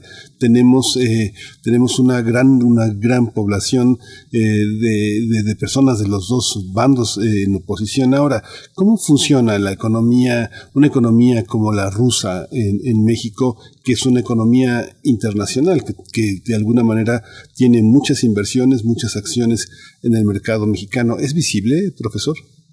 No tanto. La influencia rusa en México directa no es tan grande como es la china, como es la estadounidense. como es la europea. En realidad, eh, Rusia es una, un país casi monoproductor, depende muchísimo del petróleo y del gas eh, e importa, por lo tanto, muchas mm, materias primas, pero también muchos productos manufacturados. Y entonces esta situación de Rusia es a la vez una virtud y un defecto. Es una virtud porque Europa depende mucho del gas ruso, Alemania, por ejemplo, depende en 40% del gas ruso, y el conjunto de Europa entre un 25 y un 30% del gas ruso, eh, de tal manera que el boicot que están haciendo pues eh, es parcial y además eh, afecta a los precios. En Europa el aumento de los precios de los energéticos es mucho más visible que en México, precisamente por esta dependencia de Rusia y en parte de Ucrania también. de tal manera que ahí se está viendo muy claramente el problema. Pero también Rusia está muy metida en el mercado mundial a través de las manufacturas. Eh, es un país que no tiene un sector manufacturero muy desarrollado, de tal manera que este es su defecto, este es su vulnerabilidad, este es su, su lado flaco, eh, y por lo tanto la posibilidad de importar piezas, insumos, este, refacciones o productos terminados a Rusia se va a complicar mucho por el boicot que está haciendo Estados Unidos y otros países del mundo, y sobre todo Europa, eh, de, boicotear a Rusia.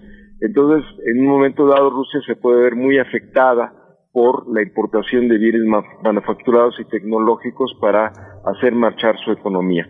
De tal manera que la influencia en eh, México va a ser muy indirecta o indirecta a través pues del aumento de precios generalizado de los energéticos, del mercado mundial de petróleo, de gas, y como dije, sin embargo, también por el desorden financiero que se puede crear eh, eh, en el mundo por eh, la situación de la fuga de capitales que puede vivir nuestro país y por el problema del el aumento de las tasas de interés y un menor crecimiento de las economías europeas y Estados Unidos que pueden verse o se están viendo afectadas tanto por el boicot que le hacen a Rusia como por eh, los efectos que tiene que tener sobre Ucrania en, en la importación o exportación de productos eh, como el hierro y como el trigo. Entonces la influencia es indirecta. Eh, sí hay inversiones extranjeras rusas en otras partes del mundo, pero en realidad no es tan importante como las inversiones chinas, estadounidenses, europeas en América Latina y particularmente en México. De tal manera que, como dije, el problema es más bien indirecto, pero como México está integrado a un mercado mundial, eh, pues eh, se va a ver afectado por estos eh, problemas del mercado mundial de energéticos, de capitales y de tasas de interés. Ese es el problema. Profesor Escobar Toledo, eh, voy a volver a esta cuestión cuando describes el perfil de la población no económicamente activa disponible. Eh, pues uno piensa de inmediato, o al menos yo pienso de inmediato en las mujeres. Ayer, eh, fíjate que ayer aquí hablábamos del reporte del Centro de Estudios Espinosa Iglesias sobre el panorama de, movilidad social para las mujeres, que eh, un panorama que se ve muy, muy limitado ante la ausencia ya sea de legislar sobre el Sistema Nacional de Cuidados o la disminución de políticas públicas o de programas de apoyo a los cuidados como, como guarderías infantiles, la eliminación de las escuelas de tiempo completo. ¿Cuál es el, el, impacto diferenciado en las mujeres eh, en esta cuestión del empleo cuando hablas de la población no económicamente activa disponible, cuando se habla del empleo informal recuperándose? Sí, tienes razón, hay un sesgo muy marcado de, de, género. Las mujeres tienen mucho más problemas para salir al, al mercado laboral, a salir a buscar un empleo eh, por presiones familiares, como dije, si en el hogar desafortunadamente si, si alguien tiene que salir a buscar un empleo es principalmente los hombres y a las mujeres se les dice tú quédate en la casa porque tienes que cuidar a los niños o a los enfermos o a los ancianos eh, en lugar de compartir esta situación.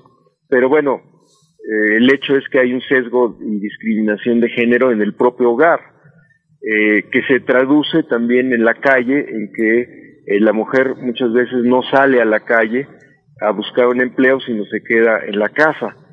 y también hay un sesgo de género en el sentido de que todavía hay una discriminación en, los, incluso en, los empleos formales, una discriminación en contra de la mujer porque la, los salarios todavía no son iguales entre hombres y mujeres, aunque puedan desempeñar el mismo trabajo, son más altos para los hombres que para las mujeres, aunque depende de qué tipo de empresa, qué tipo de, actividad productiva, qué tipo de educación, eh, cuántos años están en el mercado laboral, si ya tienen experiencia, si no, pero en general todavía hay una discriminación de género.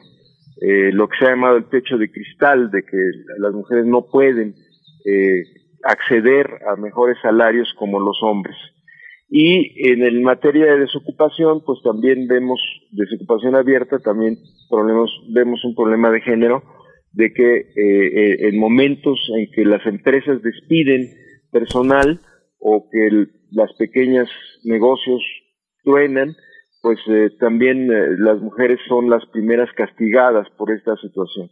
Entonces, en general sí hay un problema de género eh, que empieza incluso por el hecho de que hay más hombres en proporción a su género empleados que mujeres, y esta proporción es más alta en México que en otros países similares como Brasil, eh, entonces ya, ya teníamos un problema de discriminación eh, femenil o de las mujeres antes de la pandemia, que ahora pues se ha, se ha recrudecido por esta cultura, eh, digamos, machista de, darle prioridad al hombre en, en, la, en, en, el abastecimiento de los hogares, en proveer a los hogares de, de ingresos, eh, eh, y porque en muchas empresas pues se sigue discriminando a las mujeres. Eh, de tal manera que sí hay un problema de género en el sentido de que las mujeres han sufrido más que los hombres en esta crisis y en esta pandemia. Pues, profesor Saúl Escobar Toledo, muchas gracias por todo este panorama. Pues ya lo estamos viendo, mucho, muchos de, de, los problemas financieros y de empleo pues van a venir gradualmente a lo largo del año, desgraciadamente. Tendremos que buscar alternativas en el país para paliar esta situación. Le agradecemos mucho esta, sí, esta voluntad. Yo, yo nomás agregaría que eh, además de presionar o de insistir o de discutir la posibilidad de un programa emergente, pues también tenemos que sumarnos a un llamado a la paz. Eh, yo creo que en estos momentos es muy importante la opinión pública que se pronuncie por la paz. Eh, la paz en todos los bandos, no importa los argumentos de cada parte, sino que se imponga la paz y esto puede ayudar mucho a detener los problemas mundiales de economía, de empleo, de pobreza, etcétera. Urge un alto al fuego generalizado y que se imponga la paz y que impere la diplomacia y no las armas. Pues fundamental este, este mensaje de cierre, profesor Saúl Escobar Toledo. Eh, te, seguimos leyendo en suracapulco.mx. Muchísimas gracias. Hasta nuestro pronto encuentro. Hasta pronto. Gracias por su invitación. Saludos a todos. Hasta luego. Hasta luego, profesor. Hasta luego. Pues bueno, en este momento vamos a ir a una pausa que nos, una cápsula, cápsula que semana con semana nuestra colega y escritora Verónica Ortiz nos hace llegar desde el Fondo de Cultura Económica, en este caso de la colección popular del Fondo de Cultura Económica, los cañones, los cañones de los Medici y la Esmeralda de los Medici de Martin eh, Woodhouse y Robert Rose. Vamos a ver de qué se trata.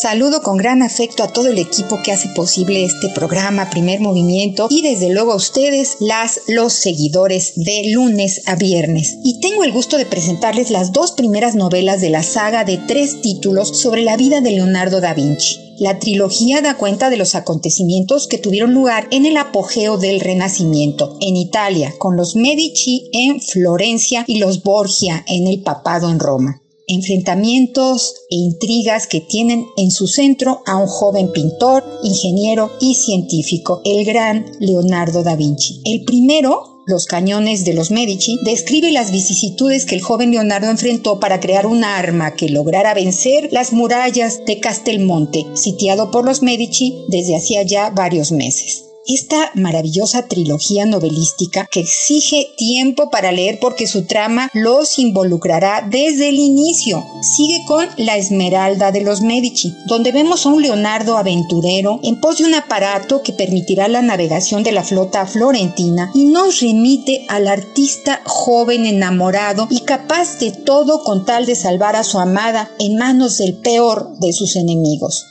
En esta segunda entrega, el humor y la tensión son los ejes narrativos. De próxima publicación sigue Los cañones de los Medici. Pero les cuento de los autores. Martin Woodhouse, fallecido en 2011, fue un escritor y guionista británico con formación médica, aviación e ingeniería. Entre sus guiones para series televisivas destaca Los Vengadores. El otro autor es Robert Ross, fallecido en 2003. Fue un escritor estadounidense, director creativo de una agencia de publicidad y ganador del premio Edgar Allan Poe en 1978. Ellos dos, después de mucho hablar sobre su pasión por Leonardo da Vinci, juntaron sus habilidades y basados en hechos, reconstruyeron la vida, decisiones e investigaciones que Leonardo realizó a través de varios años para terminar con la tercera novela histórica que está a punto de aparecer, Los halcones de los Medici fascinante recorrido del ingenio y las invenciones basadas en prueba y error que Da Vinci, acompañado por artilleros experimentados de los Medici, realizó durante años. Publicadas por el Fondo de Cultura Económica en su económica colección popular, la saga inicia con Los cañones de los Medici, sigue con La Esmeralda de los Medici y concluye con Los halcones de los Medici párrafos y capítulos brillantes, gran sentido del humor, personajes que uno siente que están ahí con nosotros, con los lectores, con las lectoras, diálogos y descripciones que te convierten en un protagonista más de la saga que vive intensamente las vicisitudes y logros de este enorme artista. De verdad es de lo mejor que he leído en este género de aventura en los últimos meses. Más libros, más libres. Hasta la próxima.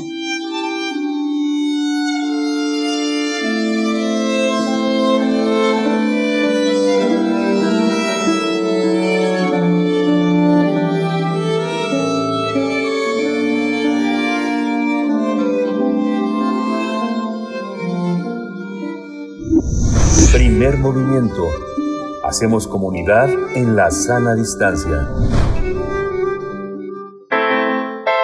Nota Internacional. El partido entre Querétaro y Atlas en la jornada 9 de clausura 2022 se suspendió debido a la pelea entre las barras deportivas deportivas en el Estadio Corregidora. Al minuto 63, aficionados, aficionados de ambos equipos comenzaron a ingresar al terreno de juego por los enfrentamientos en las tribunas y el árbitro Fernando Guerrero dio por concluido el partido cuando Atlas ganaba 1-0. En los videos que circulan en redes sociales se observa a varios heridos, algunos completamente desnudos. La pelea habría sido iniciada por supuestos aficionados de los Gallos Blancos. Las imágenes de los hechos violentos han generado fuertes críticas entre usuarios que piden sanciones ejemplares. Incluso se llegó a hablar de muertos. Sin embargo, la autoridad estatal reportó 26 personas lesionadas, tres de ellos graves, y la noticia trascendió y la prensa internacional definió los hechos como un domingo negro en México. Por estos hechos, el presidente de la Liga MX, Miquel Arriola, informó que por ello eh, el Club Querétaro deberá pagar una multa de 1.500.000 pesos. Otra de las sanciones es que los gallos blancos tendrán que jugar un año a puerta cerrada, sin embargo no serán desafiliados, aunque debido al castigo impuesto a la directiva, también el club deberá cambiar de dueño este año pues tendremos una conversación sobre el origen de las barras deportivas en México, el fenómeno de la violencia en el fútbol y nos acompaña con este propósito el doctor Sergio Varela, profesor de tiempo completo de la Facultad de Ciencias Políticas y Sociales de la UNAM, adscrito al Centro de Estudios Antropológicos. Doctor Sergio Varela, gracias por eh, aceptar esta invitación en primer movimiento. Bienvenido y buenos días. No, pues muchas gracias por la invitación. Buenos días a ustedes y al auditorio. Gracias, doctor Sergio Valera. Desde la mirada desinteresada, digamos, sin conflictos de intereses del mundo académico, ¿cómo se ve? ¿Qué pasó en Querétaro?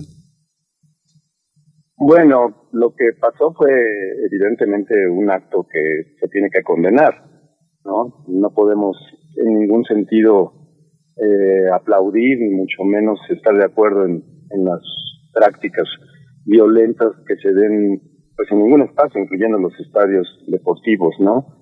Y digamos que pues en, en ese sentido hay que enfatizar colectivamente, ¿no? Todos los sectores sociales la condena a este tipo de actos, ¿no? Pero el hecho de la condena por sí misma no explica, me parece a mí, eh, mucho de lo que sucede en estos lugares, ¿no? Y no solamente ahí en los estadios, sino en general en, insisto, también en, otros espacios de la sociedad mexicana que, que son tal vez igual de violentos y e igual de, de, conflictivos, ¿no? Y me estoy refiriendo pues prácticamente a cualquier eh, institución o espacio colectivo, como puede ser el propio hogar, ¿no? Eh, las calles, ¿no? El, espacio público, eh, la escuela, los centros de trabajo, ¿no? Entonces, yo pienso que de alguna otra manera tenemos que entender que la colectividad mexicana, y, no solamente en México, pues en general en el mundo, está cruzada por la violencia, ¿no? Y, de pronto, bueno, pues este tipo de, de eventos también, eh, entre otras cosas, sirven un poco para descargar en unos cuantos eh, la responsabilidad que tenemos todas y todos los eh, eh ciudadanos y ciudadanas en, la violencia que se genera en cualquier entorno. Doctor Sergio Varela, ¿qué sí explica el fenómeno de la violencia? Nos comenta, pues, eh, digamos, de manera amplia lo que ocurre en nuestro país en ese nivel, la violencia, eh, pues, ya generalizada, eh, pero ¿cómo verlo desde las barras de aficionados, de aficionados al fútbol? ¿Cómo hemos llegado a estos niveles, pues, tan lamentables en eventos que además son familiares? Tendrían que promover, pues, una actitud positiva frente al deporte, frente al trabajo trabajo en equipo, en fin, elementos positivos que tiene el deporte y que pues se ven completamente opacados desafortunadamente por eventos como este. Digamos que una explicación muy generalizada es que la violencia es irracional, ¿no? Que quien comete un acto de violencia eh, está actuando de manera irracional.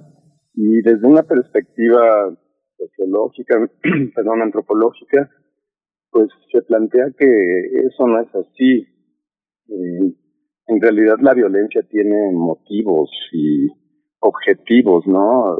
Insisto, en, otros ámbitos, pues puede ser entendida la violencia como el elemento clave para entender, por ejemplo, el, el proceso de, enriquecimiento, ¿no? De acumulación de, de bienes, eh, del dominio de un género sobre de otro, de una generación sobre de otra, en fin. Y en el caso particular de las barras, eh, digamos que pues hay muchos motivos, pero uno de ellos tiene que ver efectivamente con el género, ¿no? Es decir, muchas de las investigaciones que nosotros hemos realizado detecta que los varones hemos sido educados y en consecuencia actuamos eh, de manera que queremos demostrar que somos lo suficientemente eh, machos en cualquier ámbito porque de alguna otra manera es como un último recurso que queda para muchos sectores de buscar cierto reconocimiento social, ¿no? Entonces, digamos que muchos de estos jóvenes, que no todos los que están en una barra son precisamente jóvenes, pero la mayoría lo son, pues están intentando recibir precisamente este reconocimiento y, y de alguna otra manera lo logran al estar hablando de ellos, ¿no? A través de sus actos de violencia. Eh, yo he puesto mucho el ejemplo de, lo que pasaba o sigue sucediendo de pronto en muchos también eventos deportivos y principalmente sucedía en Estados Unidos de que salían personas desnudas al, a los este, a las canchas, ¿no? Con carteles para saludar a sus familiares o lo que sea. Y, y bueno, pues el objetivo era precisamente tener esos 15 segundos de fama. Y bueno, las televisoras estadounidenses decidieron que cuando sucediera eso, pues no iban a proyectarlos en, en, en, nacionalmente, ¿no? y eso de alguna otra manera ha inhibido el que sucedan este tipo de actos. Entonces, si nosotros nos ponemos a pensar un poco el hecho de que les estemos poniendo tanto eh, atención en estos momentos es parcialmente una consecución de un objetivo que ellos se han planteado, que lo reconozcamos precisamente en una de sus monedas de cambio, que es el ejercicio de la violencia. Es, eh, es interesante también pensar que varios de los hábitos que caracterizan a las barras. Digo, este profesor, tenemos muchas tesis en la UNAM en los últimos 15 años sobre el tema de las barras. Ha interesado a muchos alumnos que participan activamente de la práctica y el análisis del fútbol, pero lo que ha pasado en los últimos años es la, eh, y que ha sido señalado por distintos especialistas, eh, ha sido la incursión de las barras, eh, la incursión del crimen organizado en las barras, también los, la gente dedicada al tráfico de drogas, a la, la comercialización de sustancias ilegales participa activamente de esto. Y vemos también la parte del dinero, cómo estas barras son prohijadas por una liga mexicana del fútbol, que bueno, nada menos que está Miquel Arriola Peñalosa, este, cuestionado por su presencia en el IMSS, en Cofepris, un, digamos, un hombre señalado este, de corrupción que, y la liga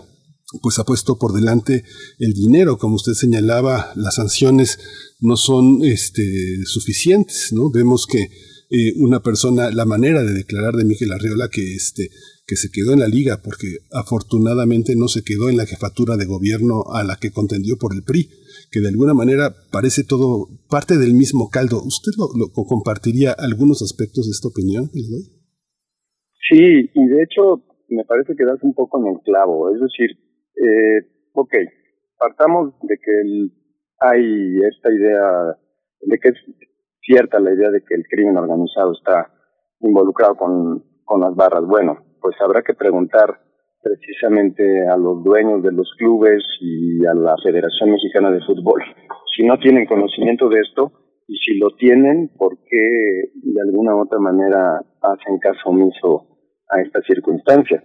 ¿Qué intereses hay para no plantearse una estrategia al respecto, no? Que no sea solamente la reacción inmediata como esto, de prohibir que vayan aficionados de, de visita a, a los estadios, que, que, se hagan este tipo de, de acciones que parecen así que van a resolver el problema cuando en el fondo pues eso no lo va a resolver, ¿no?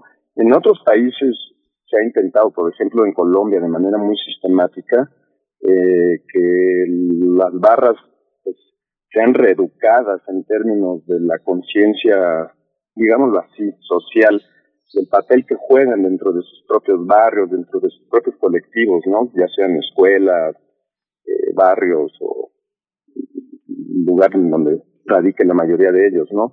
En sus propias ciudades. Eh, eso yo no lo veo para nada en el caso mexicano, ¿no? Eh, ¿Por qué? Pues porque de entrada los clubes son empresas eh, privadas que lo único que buscan es evidentemente la ganancia inmediata, ¿no? Y, y, lo, y lo vemos por todos lados en el caso del, de la organización incluso deportiva del fútbol mexicano, ¿no? Esto de los dos torneos con dos liguillas, pues obviamente buscan precisamente lucrar al máximo de la pasión que popularmente se tiene por el fútbol, ¿no? Eh, cuando pues a todas luces eso deportivamente vuelve cada vez más mediocre al fútbol mexicano, entre otras cosas, ¿no? Pero en ese tipo de incluso de ejemplos podemos ver cómo el dinero y la mercantilización es lo que impera en la lógica y la inmediatez de las decisiones de, una liga, pues que sí, tenemos ejemplos como el de este señor Arriola que, que bueno, pues uno se pregunta qué responsabilidad tienen y qué responsabilidad van a aceptar realmente. Las sanciones supuestas que le presentaron al Querétaro pues dan muestra clara de que lo que importa es el dinero. No importa realmente resolver los problemas e informar a la sociedad realmente de lo que ellos saben y de lo que van a hacer, no solamente en términos, insisto yo, punitivos y de castigos que se tienen que dar efectivamente, pero más allá de eso, con este tipo de, de actitudes y de acciones no se va a resolver el problema de fondo, que es un problema que, insisto, tiene que ver, entre otras cosas, con las percepciones que tenemos, por ejemplo, del género, ¿no? Y también de pronto de la clase social y de otros factores que, intervienen en la conformación de las propias barras. ¿no? Entonces, si no se aborda esto de manera integral, ¿no? en conjunto, pues el fenómeno de la violencia en los estadios de fútbol, no solamente en México, en el mundo van a seguir existiendo porque no hay un realmente ataque a los problemas y a las causas fundamentales que tienen que ver con la exclusión social, ¿no? Y con este tipo de educación, digámoslo también, pues clasista y machista que nos enseñan y que promueven valores eh, comerciales y, y, de género muy distorsionados, ¿no? Doctor Sergio Varela, bueno, pues qué, qué, interesante comentario, porque yo creo que es un momento que no podemos dejar pasar para hablar de, ese tema, de la dimensión lucrativa, eh, del, del, gran negocio del fútbol, de la responsabilidad de los directivos, que finalmente son clubes privados eh, con intereses propios que, que mueven a grandes grupos de la sociedad que están exacerbados por esta llamada pasión del fútbol, donde en realidad se esconden muchas cosas, como lo que nos está planteando esta exacerbación Em, eh, de, eh, pues de, una cultura machista, de una cultura violenta. Eh, ¿Cómo, por dónde, por dónde empezar a verle, pues, la cara luminosa a una solución frente, frente a esto que afecta a la sociedad? ¿Qué aprendizajes, por ejemplo, podríamos tomar de otros países que igualmente han lamentado eventos violentos y que han mm, logrado encauzar de la mejor manera a sus, a sus aficiones? A mí me parece que el, uno de los pocos instrumentos que tenemos es el Estado. Y del Estado, en este caso, brilla por su ausencia. Y no solamente en el tema de la persecución de los actos violentos a través de las instancias judiciales y policíacas, sino precisamente a través de mecanismos de, de reeducación y cultural en un país que tanto lo necesita, ¿no? Deberíamos estar pensando en espacios de discusión sobre de este tipo de masculinidad tan negativa socialmente, ¿no? Debería de estarse buscando que, que hubiese espacios precisamente para reflexionar al respecto y también, bueno, que el Estado aplicara todo el peso de la ley sobre de los clubes que, entre otras muchas cosas, por ejemplo, evaden impuestos, ¿no? Eso está documentado, ¿no? Todo lo del, que tiene que ver con los salarios de los jugadores queda eh, muy oscuro en términos incluso fiscales, ¿no?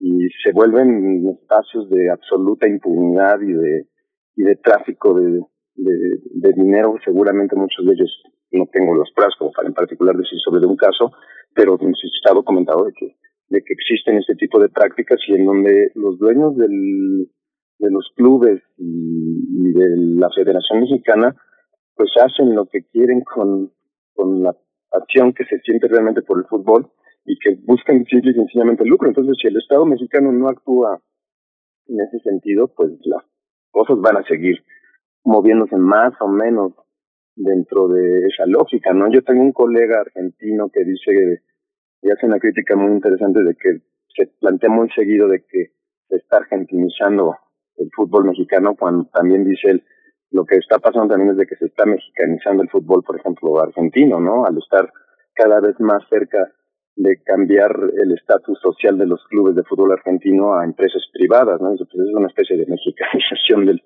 del fútbol argentino que es muy perversa, ¿no? Cuando hay un arraigo realmente social y barrial de los clubes argentinos, si realmente estuviésemos en una especie como de argentinización del fútbol mexicano, bueno, pues entonces estaríamos pensando también en que los clubes tuvieron un arraigo, una responsabilidad social, ¿no? En, sus barrios, en, las ciudades en las que radican. Pero eso no existe, yo no lo veo nada, al contrario. Todo es subvención, ¿no? Ahí están los casos, por ejemplo, del Pachuca, recibiendo enormes eh, cantidades de metros cuadrados para sus instalaciones y subvencionados por los gobiernos eh, históricos del, del, estado de Hidalgo y, así podemos enumerar una cantidad enorme. La verdad es de que la propia universidad, ¿no? Con el, los Pumas, pues es un tema que ha salido ya muchas veces, que es muy cuestionable, que es muy oscuro el manejo del club. Y, y así todos los clubes están en esa circunstancia. Sí, sí, doctora, es algo increíble. Y, y en toda esta, digo, el castigo de millón y medio debe ser una, debe ser una quincena de Miquel Arriola, el castigo que le ponen al Querétaro. Hay una parte en la que en toda esta emergencia, en todo este lodo, uno ve, como usted dice, eh, el cariño y la fuerza que tiene la imagen de Maradona en Argentina, este, muy cuestionada internacionalmente, pero al interior de la, este, de la hinchada bonaerense y argentina, en Córdoba, en Mendoza, pues es muy querido este, Maradona. Y ahora también en la emergencia del fútbol de, de mujeres, con una enorme nobleza, con una enorme calidad y, tan, este, tan, tan marginado, tan hecho este, como resultado, pues también de, esta, de este menosprecio y de este machismo que el fútbol de, de mujeres este, padece. ¿no? Sí, bueno, es un ejemplo más, ¿no? Y, de pronto muy radical de esa brecha que existe entre hombres y mujeres en el ámbito, por lo menos deportivo. En todos los ámbitos así es, pero parece que todavía en el ámbito deportivo sigue estando muy marcada, ¿no? Y el aspecto de, de los salarios y los patrocinios, pues precisamente hablan de eso, ¿no? Y el desinterés sistemático que se tiene. A veces pareciera, estoy aventurando algo ahí, que las federaciones, como en el caso de la Federación Mexicana, hacen un poco esto como graciosas concesiones, ¿no? Como si estuvieran realmente haciendo un favor y, en la corrección política, más que realmente intentar eh, ir cerrando esta brecha de, de género, ¿no? En, en, el fútbol, por lo menos. Entonces, es el, hay muchos, es que son serían tantas cosas que se podrían hablar de la manera tan eh, mezquina en que se maneja la Federación Mexicana de Fútbol y, sus eh, asociados como los clubes, que bueno, pues podríamos yo creo que charlar por muchísimo tiempo al respecto. Y de alguna otra manera, precisamente el hecho de que surjan grupos como las barras y que sean filmados y grabados en momentos como los del sábado, pues precisamente descargan todo la estructura violenta y mercantilizada del, entre otras cosas, el fútbol mexicano, para señalar precisamente que los verdaderos violentos están ahí, en las gradas, ¿no? Con palos y con desnudos y con tatuajes y entonces también se incrementa el estigma social, ¿no? Y se descarga socialmente la responsabilidad que de alguna u otra manera tenemos todos, pero que evidentemente tienen algunos agentes de mayor manera, como los dueños de los clubes y los directivos de la federación, ¿no? que son realmente los responsables, junto con el Estado que si lo vemos aparece solamente ya como en las películas hollywoodenses al final de la historia de la policía, ¿no? Ya cuando los hechos fueron consumados y que ya no tiene ningún sentido su presencia, ¿no? Y es lamentable que estemos en esa circunstancia. Qué lamentable. Así es, doctor Sergio Varela. Bueno, ahora que eh, mencionas la cuestión de la llamada corrección política, pues no, no olvidemos los actos también de, homofobia, estas expresiones pues que, que, fueron tan comunes y que, y que han sido sancionadas, eh, expresiones lanzadas desde las gradas, eh, expresiones de homofobia, pero bueno, así estamos con mucho tramo que recorrer, con mucho trabajo que hacer desde, de, desde distintos lugares, como ya lo has mencionado, doctor Sergio Varela, con lo que tiene que ver a la afición y al deporte del fútbol. Te agradecemos mucho esta participación en esta mañana. Ah, por cierto, cuando mencionaban ambos la cuestión de Argentina, me quedé pensando en este libro del que hablamos aquí recientemente, bueno, hace pocos meses, Maradona, un mito plebeyo de ediciones net, eh, pues bueno, donde también da un recorrido en estos, en estos aspectos, pero también a la cuestión barrial, a la cuestión del arraigo, de las barras, y pues bueno, es interesante recuperarlo ahora en este contexto. Doctor Sergio Varela, muchas gracias por, por esta participación. No, muchísimas gracias por la invitación, a sus órdenes. Saludos al auditorio. Muchas gracias. Pues vamos a despedir con, con, con, con, música y vamos a despedir a la Universidad Nicolaita, a la radio Nicolaita, que todos los días nos conectamos de 8 a 9 de la mañana. Vamos a oír esta canción tan sugerente de Patti Smith, Smells Like Teen Spirit.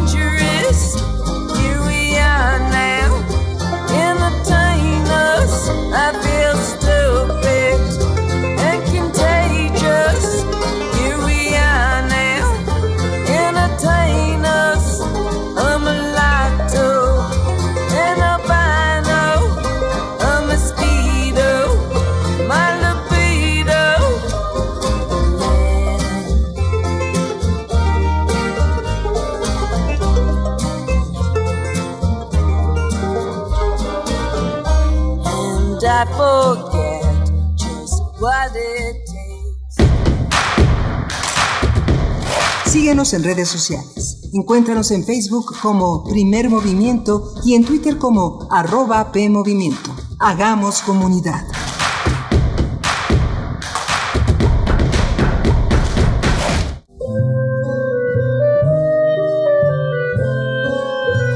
Gabinete de Curiosidades. Estrena nuevo horario. Todos los sábados a las 5.30 de la tarde por el 96.1 de FM o en radio.unam.mx y explora con Frida Rebontulet y sus almas hertzianas las sonoridades extrañas, antiguas o poco conocidas que las sombras del tiempo nos han dejado. Únete a esta expedición que lleva ya seis años al aire. Radio UNAM, experiencia sonora. Los partidos de siempre quieren hacerte creer que Movimiento Ciudadano es chiquito. Chiquito si gobierna Jalisco y Nuevo León, dos de los estados más importantes del país. Ah, y también Guadalajara y Monterrey. ¿Te suenan? Los verdaderamente chiquitos son ellos, porque ni aliados les alcanzó para ganarle a Movimiento Ciudadano. Y mientras ellos se hacen más pequeños, Movimiento Ciudadano se hace más grande. Movimiento Ciudadano. Dos tazas de raticida. ¿Raticida? Una taza de gasolina. ¿Gasolina? Remover con tres cucharadas de ácido sulfúrico. Agregar media onza de amoníaco y cocinar a fuego lento. No importa qué droga química te metas, todas están hechas con veneno y de todas formas te destruyes. Mejor métete esto en la cabeza. Si te drogas, te dañas. Ups, creo que se nos pasó la mano de acetona. Si necesitas ayuda, llama a la línea de la vida. 800-911-2000. El Festival Internacional de Cine UNAM, FICUNAM, vuelve a las salas para celebrar su decimasegunda edición con más de 170 películas en exhibición. Conoce todos los detalles de la programación. Umbrales. Nueva sección presentada por Síntesis, dedicada a las expresiones más libres y radicales de la vanguardia cinematográfica. Competencias, retrospectivas, cine expandido, funciones al aire libre, diálogos y encuentros. Descubre todas las actividades que el FICUNAM presentará en línea y en sus distintas sedes y consulta la programación completa en ficunam.unam.mx. FICUNAM 12. El cine que provoca. Nos vemos del 10 al 20 de marzo. Sigue nuestras redes sociales, arroba FICUNAM.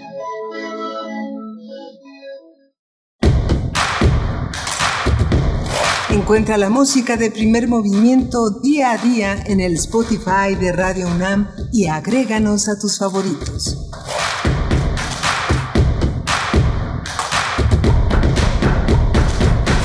Hola, buenos días. Ya es eh, jueves 10 de marzo. Hoy son las 9 de la mañana con 3 minutos en esta Ciudad de México. Estamos en Adolfo Prieto 133 en la colonia del Valle, haciendo comunidad y eh, navegando en estas eh, aguas procelosas de las ondas hercianas con Arturo González al frente de la consola en esta mañana, Frida Saldívar en la producción ejecutiva, Tamara, Tamara Quiroz está allá en las redes sociales, nuestra periodista, nuestra periodista cultural, Tamara Quiroz, y está Berenice Camacho del otro lado del micrófono. Querida Berenice, buenos días. Buenos días, Miguel Ángel Quemain. Vamos llegando ya, aterrizando a nuestra tercera hora de transmisión. Pues bueno, qué, temas tan, tan complejos, tan complicados. Estábamos conversando antes del corte con el doctor Sergio Varela sobre las barras deportivas y la violencia en el estado eh, corregidora en Querétaro. Y pues bueno, tenemos eh, comentarios en la audiencia, prácticamente todos muy, eh, pues, acorde o concluyendo un poco muy cercana a la visión del doctor Sergio Varela respecto a las responsabilidades de los directivos de los equipos, a esta dimensión lucrativa, el gran negocio del fútbol y, al arraigo popular también que tendría que considerarse eh, de, en contraste con estos intereses de grupo y bueno, con tantos personajes ahí oscuros eh, en, en, los altos, en las altas cúpulas de quienes manejan el fútbol en nuestro, en nuestro país, el fútbol privado en nuestro país, Miguel Ángel, pero, pero bueno, tendremos hacia adelante también muchas eh, cuestiones interesantes. Vamos a tener después de la poesía necesaria el, el momento de los mundos posibles, la mesa del día con el doctor Alberto Betancourt hoy jueves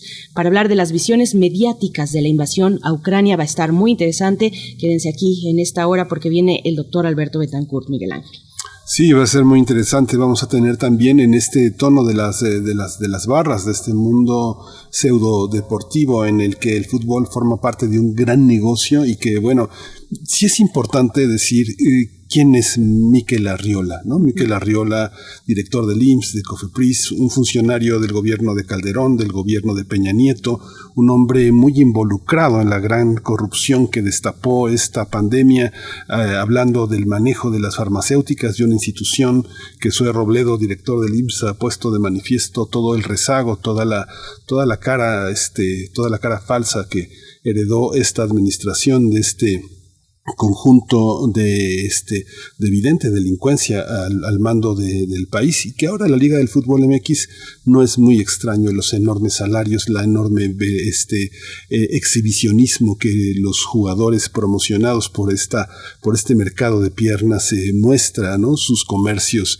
eróticos, sus autos, su, su, su enorme despilfarro, ¿no? la, vida, la vida como despilfarro, alguien que vive esa, esa vida, pues yo creo que es de los peores ejemplos para el deporte y la manera de lavarse las manos, la manera de alejarse de, su, de, sus aficionados. Eh, este, este, este, este hombre, este eh, pequeño por dentro, que es Miquel Arreola, sancionando, sancionando a una entidad y a, una, un ejercicio que, pues, ya, ya dirá, ya dirá nuestros radioescuchas si tiene derecho. Pero quiero agregar nada más, Berenice, que en un rato más eh, la serie Vindictas, hablando de las mujeres eh, futbolistas, las mujeres colocadas en el primer orden, en el orden de una enorme nobleza en el deporte, también en el pensamiento. Nuestra eh, universidad coloca en la serie Vindictas pensadoras feministas latinoamericanas una nueva colección, una nueva época de, la, de material de lectura.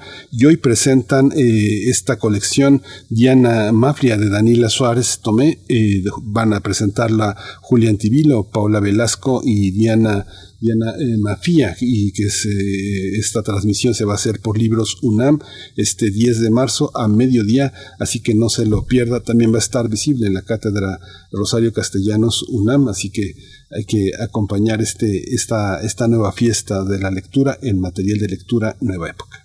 Pues enhorabuena, enhorabuena para Vindictas y todas las etapas que va eh, superando y que eh, resultan en una gran riqueza para quienes estamos pendientes de esta gran colección que pues no se ha limitado a las primeras eh, cinco, creo que eran publicaciones, los primeros cinco libros, sino que se ha extendido a otros ámbitos, se ha extendido al, a TV UNAM, hablar también de las, de las mujeres en el circuito teatral y, del performance también desde TV UNAM, ahí con la dirección de Julia Antivilo. Julia Antivilo ha hecho un trabajo magnífico al frente de la Cátedra Rosario Castellanos de las Artes, Género y Artes en la UNAM. Pues bueno, qué, qué, buen dato nos das, Miguel Ángel. Yo no tenía en el radar, no, no lo tenía en el radar. Son muchos los eventos que están ocurriendo en torno al 8 de marzo y que se siguen, que siguen sucediendo, pero es muy interesante que bueno que lo pones eh, por acá esta mañana, querido Miguel Ángel. Y bueno, respecto a lo de Miquel Arreola,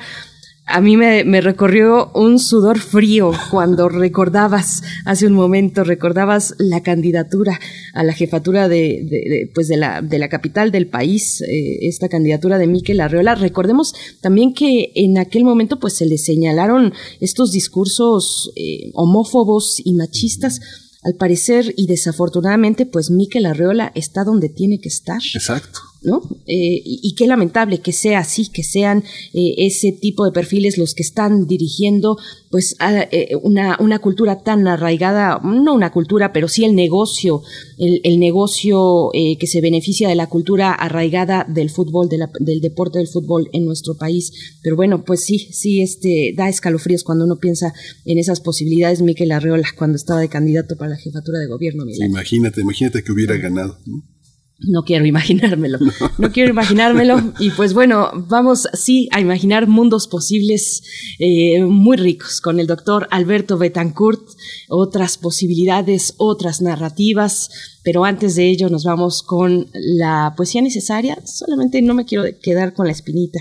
No me quiero quedar con la espinita antes de irnos a la poesía de mencionar nada más este cartón que publicó eh, el monero Fisgón previo a la marcha del 8M, donde hace una analogía con estos personajes violentos de las barras y las mujeres de acción directa en el feminismo. Nada más lo pongo como mención porque después, después de la marcha, el mismo eh, Rafael Barajas, el Fisgón Monero, mm, ponía también un tuit diciendo fue emocionante ver cómo el movimiento feminista le dio la vuelta a la provocación que la derecha tenía preparada para este 8M. Bueno, la provocación, por supuesto que viene de la derecha, pero viene de muchos otros lugares también. Y en mi consideración, ese cartón donde hace la analogía de una mujer feminista de, acción directa y un eh, aficionado en las, de las barras del fútbol, esa analogía de la violencia en dos eh, sujetos distintos, pues me parece, en mi consideración, y seguro, ahí me van a apalear los seguidores de la, de la 4T, que tienen todo mi respeto, pero a mí me parece bastante equivocado lo que hizo ahí el Fisgón, pero bueno sí, muy equivocado, muy equivocado, se equivocó, sobre todo, digamos, alguien que es eh, tan, eh, contiene esa alta responsabilidad en el, en, Morena, Rafael Barajas, lo reconsideró, lo corrigió, pero sí era muy importante. Hay un grupo de mujeres que se expresa con gran fuerza, este, esa gran fuerza, esa gran intensidad, eh, pues la llamamos violencia también, pero es de otro tipo.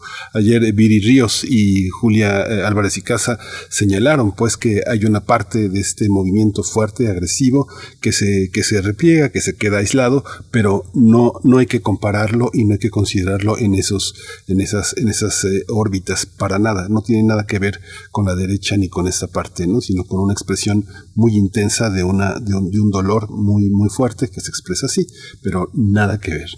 Sí, sí, sí, por supuesto. Detrás de, estas mujeres, bueno, puede haber distintas explicaciones, pero en la generalidad hay un movimiento social muy vivo, además, muy vivo, con una exigencia muy legítima de cese a la violencia hacia las mujeres, de atender desde distintos ámbitos de lo público y de lo privado la violencia eh, contra las mujeres. Eso está por un lado, y por otro lado tenemos las barras y esta exacerbación del machismo, de la homofobia, que también lastima a los compañeros varones pero bueno, ahí está. ¿Cómo, ¿Cómo lo vieron ustedes? Coméntenos en redes sociales. Nosotros nos vamos directo con la poesía necesaria. Es hora de poesía necesaria. En este mes, la revista de la universidad dedica su número a la magia y vale mucho la pena revisarlo. Entre lo que vamos a encontrar ahí, yo les recomiendo Brujas Nuestras Así se titula la entrega que hizo la escritora argentina Dolores Reyes, autora de Cometierra. La tuvimos aquí cuando se publicó, eh, cuando llegó a México este libro extraordinario de Cometierra de Dolores Reyes. Pero bueno, eso es lo que van a encontrar entre muchas otras propuestas en este número de la revista de la universidad dedicado a la magia, que incluye además en su sección de poesía a la escritora y traductora mexicana Coral Bracho, profesora universitaria de lengua y literatura, pues multipremiada con importantísimas distinciones y, bueno, donde utiliza ella la metáfora de transfiguración erótica, es una de las claves de su poesía, siempre vale la pena acercarse a Coral Bracho y el título de este poema, que repito, se encuentra en la eh, edición de este mes de marzo de la revista de la universidad, el título del poema se llama Esto que ves aquí no es. Así es que vamos con ello. Esto que ves aquí no es. Alguien te oculta una pieza. Es el fragmento que da el sentido. Es la palabra que altera el orden del furtivo universo, el eje oculto sobre el que gira. Este recuerdo que articulas no es. Falta el espacio que ajusta el caos. Alguien jala los hilos, alguien te incita a actuar.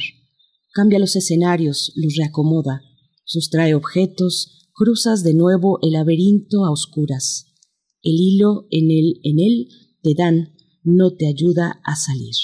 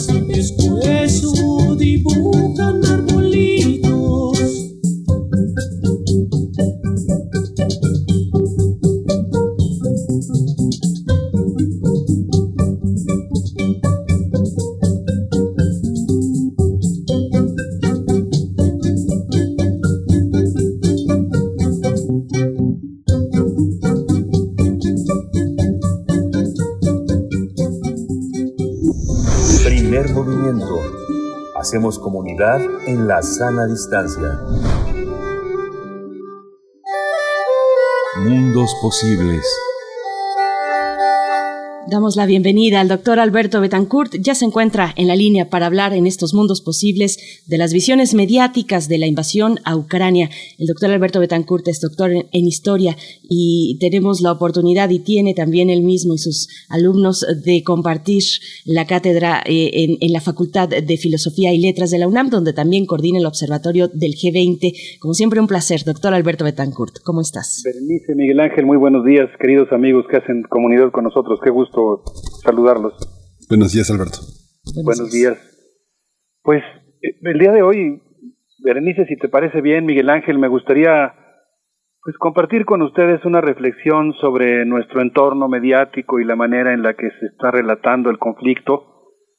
Yo mm, pienso que estamos ante lo que podríamos llamar una poderosa maquinaria mediática hegemónica que está esmerada por ideología, no hay una conspiración, no es que haya una persona que controla todos los hilos de la comunicación del mundo o un pequeño grupo, aunque sí hay pues, eh, oligopolios muy fuertes de, digamos, eh, de los medios de, de, de, comunicación y formadores de opinión, pero hay más bien una coincidencia ideológica que está hoy produciendo lo que podríamos llamar una especie de falsa conciencia que está martillando la semiósfera con un discurso de que la guerra es ineluctable, que forma parte de la naturaleza del ser humano y pues la consecuente necesidad de, enrolarse y ganarla.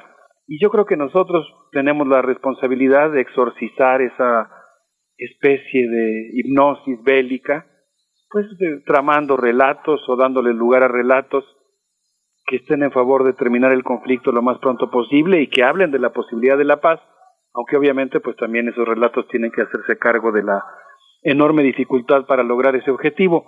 En función de eso, pues a mí me gustaría hoy compartir eh, algunas interpretaciones que he visto del conflicto, no son necesariamente pacifistas, lo que quisiera es como tomar el pulso a diferentes eh, lecturas que se han hecho del conflicto, particularmente de la invasión de, de Rusia a Ucrania. No sé qué les parezca esta idea. Por supuesto, querido, adelante. Bueno, pues me gustaría comenzar con un relato publicado en Global Times, este medio chino es una de las de los rostros del periódico Diario del Pueblo. Es una nota que fue publicada por Liu Xuanzun y por Xi Jinping. Es una nota que habla de las sanciones estadounidenses contra Rusia y pues se refiere a el caso particularmente del efecto que tendrán las sanciones contra Rusia. La nota enfatiza algo que a mí me preocupa mucho porque habla de cómo la tecnología militar rusa no depende de importaciones. Me preocupa el tono belicista que tiene la nota. Ahora voy a comentar algunas de las ideas. Lo primero que plantea es que Rusia es un país que ha conquistado una gran autonomía tecnológica que le permite mantener y renovar sus sistemas de armamento sin necesidad de importación.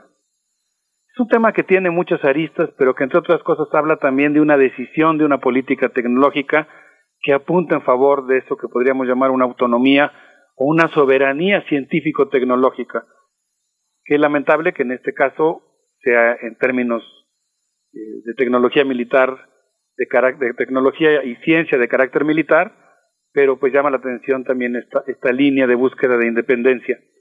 La nota de Liu Xuanzun dice también que la eficiencia que va a mostrar el armamento ruso va seguramente a aumentar su demanda comercial.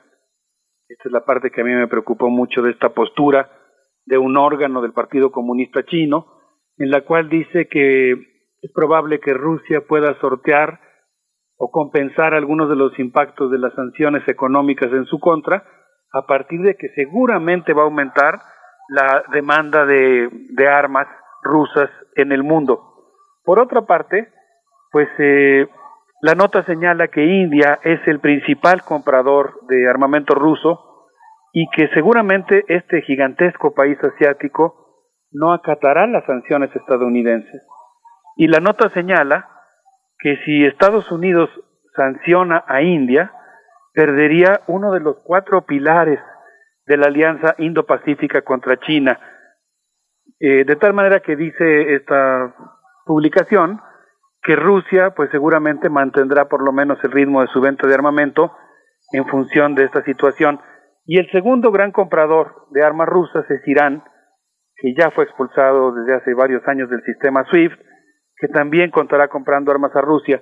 Y dice que solamente Turquía, que es el tercer mayor comprador de armas rusas, es probable que acate las sanciones de la OTAN y que seguramente Rusia pues aumentará sus exportaciones eh, de armas. Con eso remata la nota y pues yo quisiera decir que el punto más álgido de venta de armas en el mundo, eh, el momento histórico en el que se han vendido más armas en el mundo, pues fue durante las llamadas guerras de baja intensidad de la era Reagan y que, en la, y que según el Instituto Sueco de Investigaciones para la Paz, cinco países exportan el 76% de las armas que se trafican se venden en el mundo.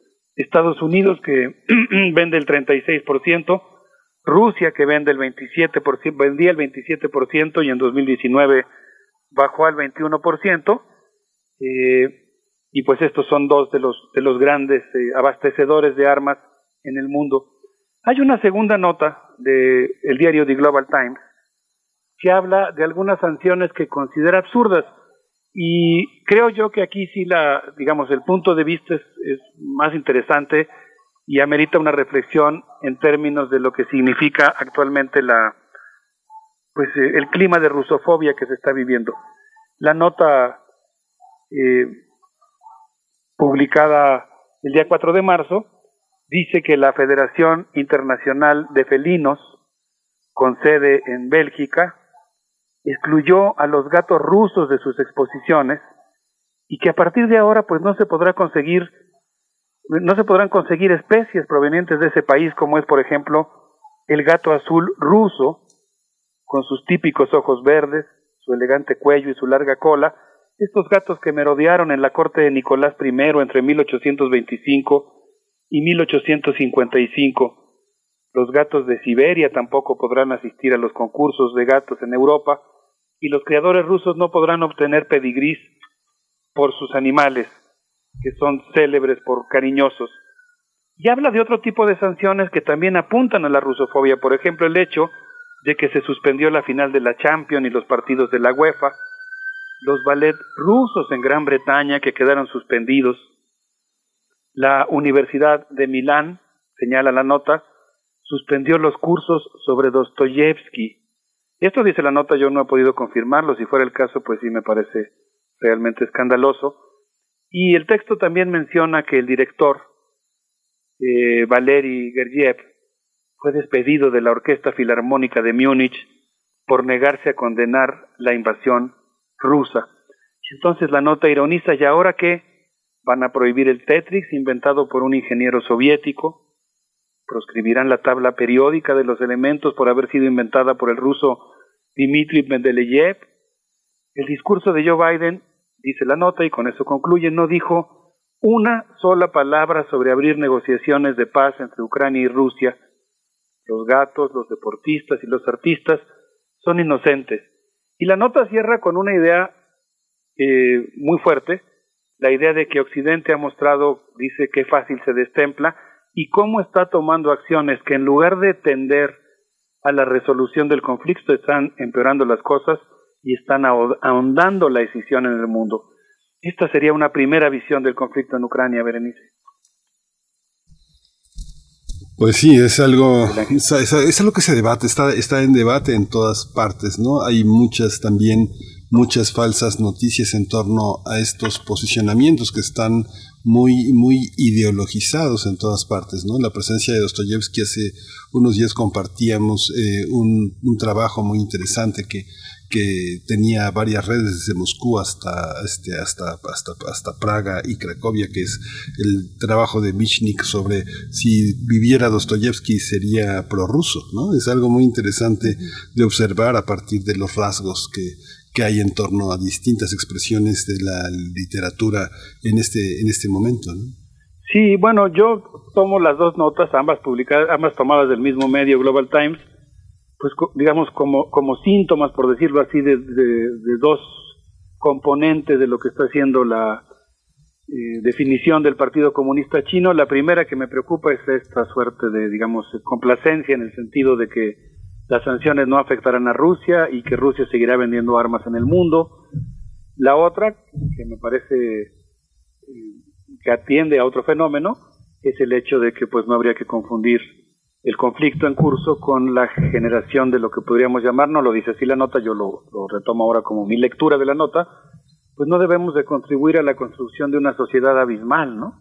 Donde lo real, lo legítimo, lo verdadero termina en una cierta frontera y a partir de ahí lo que es lo que existe no es parte del mundo, ¿no? Yo creo que necesitamos vivir en un mundo integral y en ese sentido pues sí creo que hay que eh, diferenciar muy claramente entre lo que es la condena a la invasión y lo que es la eh, adopción de una actitud rusofóbica, ¿no?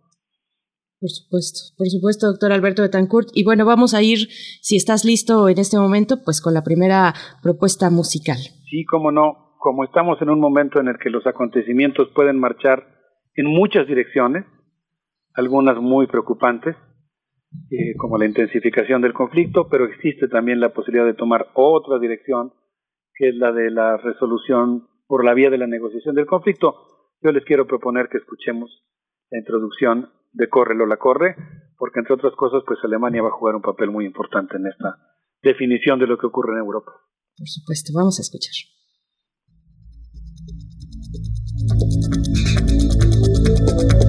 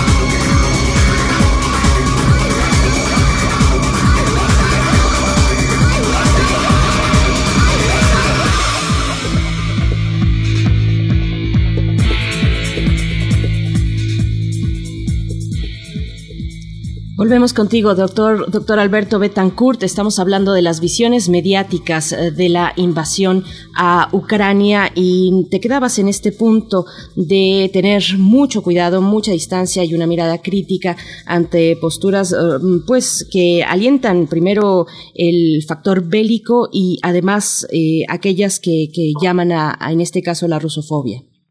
Sí, sí, yo creo por eso me pareció prudente evocar esta preciosa pieza de Corre Lola Corra, que estamos en ese momento en la vida en el que vale la pena pensar varias posibilidades, varias líneas de acción.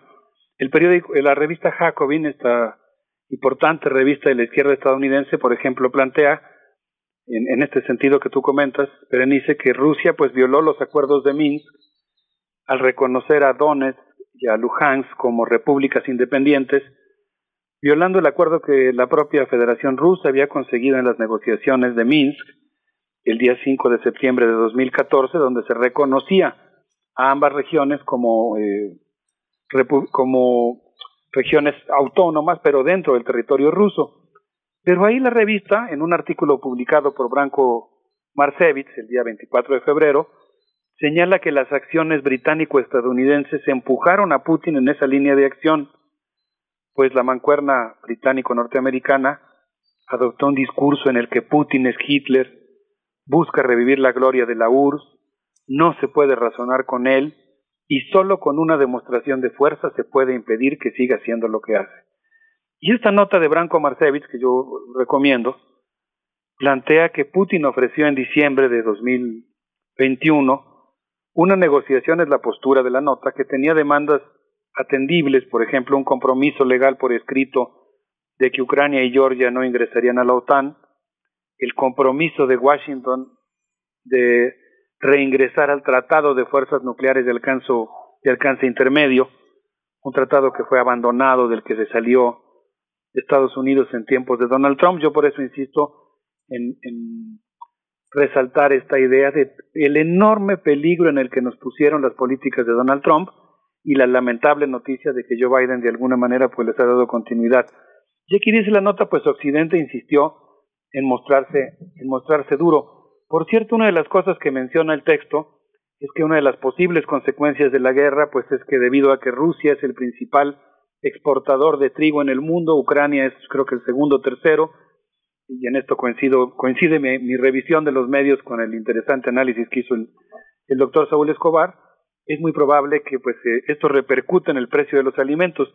De hecho, una nota de Die Spiegel habla, por ejemplo, de que Egipto, que es el país más populoso de África con 100 millones de habitantes, pues casi el total del trigo que consume es importado desde Rusia. Y ahí habla, por ejemplo, de cómo en otros países africanos, por ejemplo, en Kenia, Daniel Kizumba, que es dueño de una panadería, ha hablado de que las ventas han caído a menos de la mitad porque están subiendo los precios del pan. Entonces la guerra va a pegar también en las estanterías de las, de las panaderías, Berenice Miguel Ángel. Me gustaría hacer un, último comentario muy breve sobre una tercera nota, si no da tiempo. Por supuesto, por supuesto, tenemos todavía buen tiempo por delante, está muy interesante y ojalá también tengas, como siempre, oportunidad de leer los comentarios eh, en redes sociales, que son, que son varios. Eh, querido Alberto Betancourt, eh, te seguimos escuchando. Siempre los leemos con mucho interés, los agradecemos mucho. Esta sección pues es resultado de ese diálogo con los comentarios que nos hacen favor de mandarnos. Tenía más notas, pero me voy, voy a concluir con una del periódico El Manifesto, una editorial del periódico que habla de la necesidad de parar la guerra. Fue publicada eh, el día 26 de febrero y me parece una nota francamente relevante con un punto de vista con el que coincido ampliamente. La nota dice que la invasión a Ucrania, la invasión rusa a Ucrania es inaceptable, que viola el derecho internacional, infringe sufrimiento a los civiles, pone en peligro a Europa y pues una de las cuestiones más preocupantes, por eso insisto en este relato que hable de poner un fin pronto al conflicto, es que desatará una vertiginosa carrera armamentista y en ese sentido, bueno, pues eh, creo que hay mucho que decir y mucho que hacer. La editorial también señala que Putin había logrado políticamente dividir Europa para bien, digamos, en el sentido de que había una división entre los partidarios de la guerra y quienes querían volver a los acuerdos de Minsk. Y la línea de acción que enfatiza la nota, pues es que había que ir a los acuerdos de Minsk. Y la nota, pues, cierra con una parte en la que es, eh, digamos, muy enfática, en la que dice que en la transición de la URSS a Rusia, surgió una oligarquía emanada de las privatizaciones que reconstruyó el complejo industrial militar ruso y que ahora, esto dice la nota, el bombardeo contra Kiev destruye en buena medida su propia historia, su propio prestigio, atenta contra la hermandad ucraniano-rusa, que si bien han tenido una, que han tenido una relación, pues ahora sí que milenaria, conflictiva, ciertamente ardua, con muchos jaloneos, pero pues en realidad existen muchos lazos, incluso familiares, entre la sociedad ucraniana y la sociedad rusa. Y la nota dice, pues lamentablemente esta acción lastima la identidad eslava y la credibilidad de Rusia. En ese sentido, pues le hace un favor a las potencias hegemónicas de Occidente. Y, aquí la nota va incluso pues mucho más allá. La nota dice que la URSS se suicidó al autoprovocar su implosión pero que la invasión a Ucrania se podría considerar como una especie de impulso suicida de Rusia, de Rusia, eso dice la nota del manifiesto, y dice lo que estamos viendo no es el regreso a la URSS, es el inicio de una guerra caliente en el corazón de Europa, con superpotencias blandiendo armas nucleares, poniendo en peligro la piel de los civiles de Ucrania, de Europa y del mundo. Y la nota pues eh, termina, esta es, esta es la parte quizá, porque dije que coincidía con la nota, quizá no en todas sus partes o no con el énfasis en todas sus partes, pero en esta última idea que voy a presentar sí coincido plenamente, eh, la idea de que el movimiento pacifista es imprescindible y que pues es indispensable que este movimiento por la paz, en contra de la guerra, en contra de la carrera armamentista, en contra de esta idea de que la violencia es ineluctable y forma parte de la naturaleza del ser humano, se manifieste en territorio ruso, en territorio ucraniano, en Europa, en América Latina, en Estados Unidos, en China. Y yo creo que es muy importante porque en todos los lugares va a ser muy fuerte la tentación de un discurso bélico. Y pues eh, incluso leía yo una nota, con eso concluyo ahora sí, de la, de la revista de Spiegel, no la voy a comentar, solamente retomo una idea, es una nota de, de Marcus Becker, una entrevista a Josep Borrell, y Josep Borrell, que es un dirigente del Partido Socialista Obrero Español, dice que durante muchos años Europa cometió el error de gastar en seguridad social en lugar de, de, armarse para defenderse. Y yo creo que va a haber muchos políticos como él que hoy van a tener ese discurso y van a tratar de transferir los subsidios que se, de por sí escasos que existían para la seguridad social al complejo militar industrial que finalmente termina beneficiando muy pocos bolsillos y poniéndonos a todos en peligro. Por eso creo que este movimiento por la paz es muy importante que se manifieste en todos los países, incluidos los que están actualmente en conflicto directo. Pues Alberto Betancourt, antes de despedirnos, y no sé si Miguel Ángel quiere comentar algo más, pero yo quiero hacerte una pregunta muy, pues muy llana, muy simple. ¿Cómo, cómo haces tú para sacudirte eh, para sacudirte, para cuidarte, digamos, de esas manipulaciones mediáticas en las que estamos todos y todas inmersos. Y, así te lo pongo llanamente porque creo que es una experiencia que puede ser muy, muy valiosa y que, resulta pues rica e importante un poco para guiarnos en medio de tanta confusión, eh, para guiarnos desde, desde un ojo crítico como el tuyo. Híjole, qué pregunta tan difícil cambio de ritual cada semana para lograrlo. Creo que creo que lo principal pues es reconocer nuestra condición de vulnerabilidad, ¿no? Como personas, como sociedades, como seres humanos, pues lastima mucho lo que estamos viendo. Nos hace cobrar conciencia nuestra fragilidad y creo que eso pues nos nos coloca ante la responsabilidad de tratar de otear en la en la realidad pequeñas fisuras que nos permitan salir de esta circunstancia en la que estamos viviendo y yo diría que en ese sentido, pues eh, afrontar la responsabilidad de practicar cierto optimismo histórico, ¿no? Poner en juego un cierto principio de esperanza y pues quizás sí tratar de otear el panorama sin negarlo, sin, negarse a ver la realidad, pues eh, buscando e, estos resplandores éticos, ¿no? De la gente que en situaciones tan difíciles eh, mantiene la lucidez y, y vence eh, la tentación del canto de las sirenas que, que impelen a la solución violenta. Pero pues creo que esa es una tarea en la que entre todos tenemos que ayudar. Y de todos los días, Miguel Ángel. Sí, no, proliferan en redes los manuales para no caer en fake news, pero hay una evidencia difícil de sostener, que bueno, las firmas, la buena voluntad no, no son suficientes, hay que participar en ellas, pero Vemos hoy en Europa la crisis de refugiados que se desató desde 2015-2016, que no se ha resuelto. ¿no? Seguimos con los refugiados.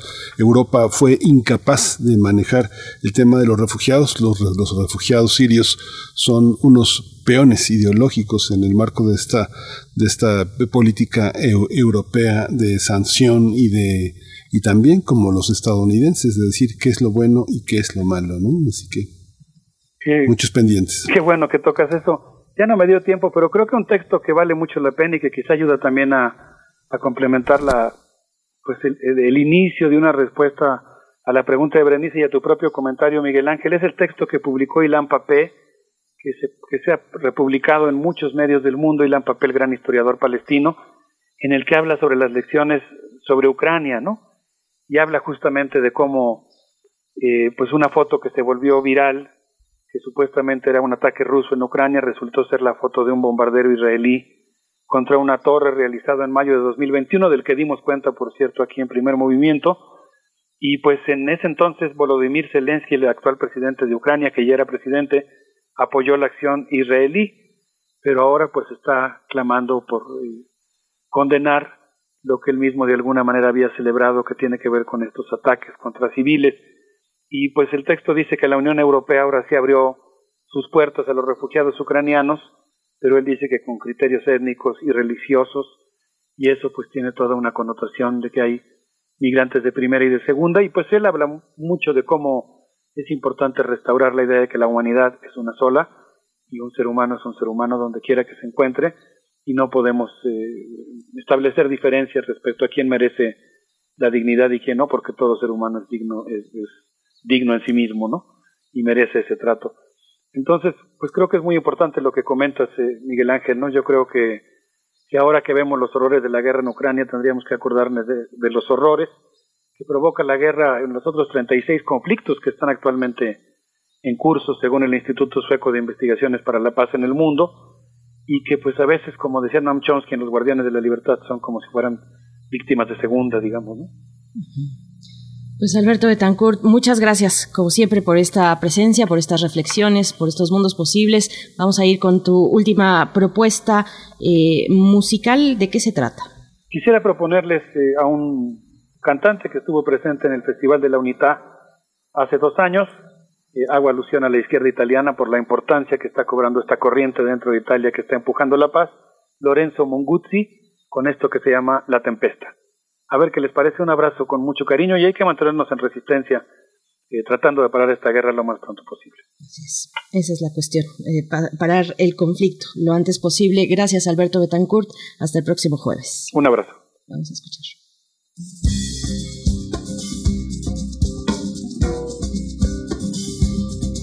Io ne ho fatte di cose sbagliate sì, signore, le mie colpe le ho sempre pagate. Sì, signore, ho lasciato cadere la pioggia sopra il mio coraggio e la ruggine ha fatto fermare il mio viaggio. Poi ho visto il sole e lui mi ha baciato e ho capito che finché il sole c'è il suo caldo appartiene anche a me.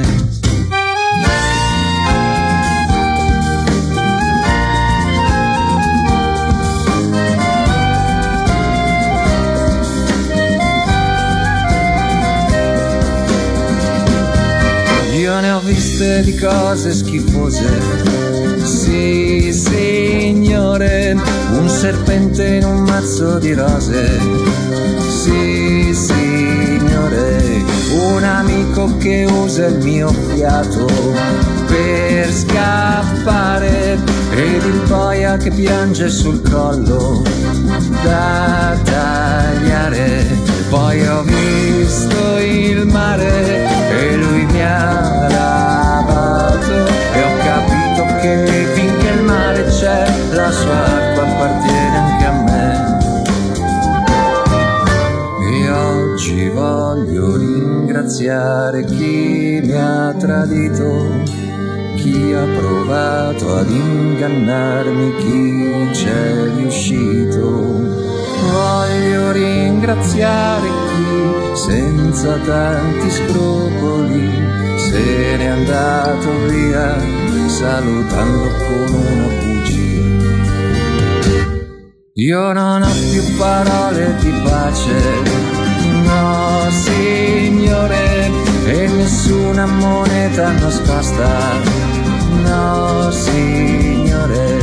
Io non ho più parole di pace per la vostra guerra e nessuna moneta nascosta dentro la chitarra.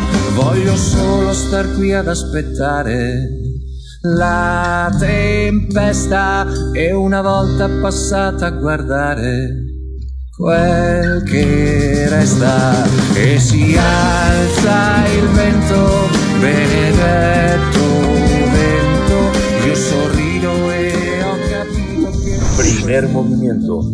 Hacemos comunidad con tus postales sonoras. Envíalas a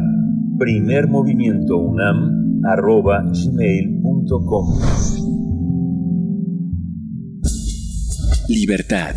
seguridad, Salud. Identidad. Alimentación. libre desarrollo de la personalidad, Educación. Pensar nuestros derechos humanos.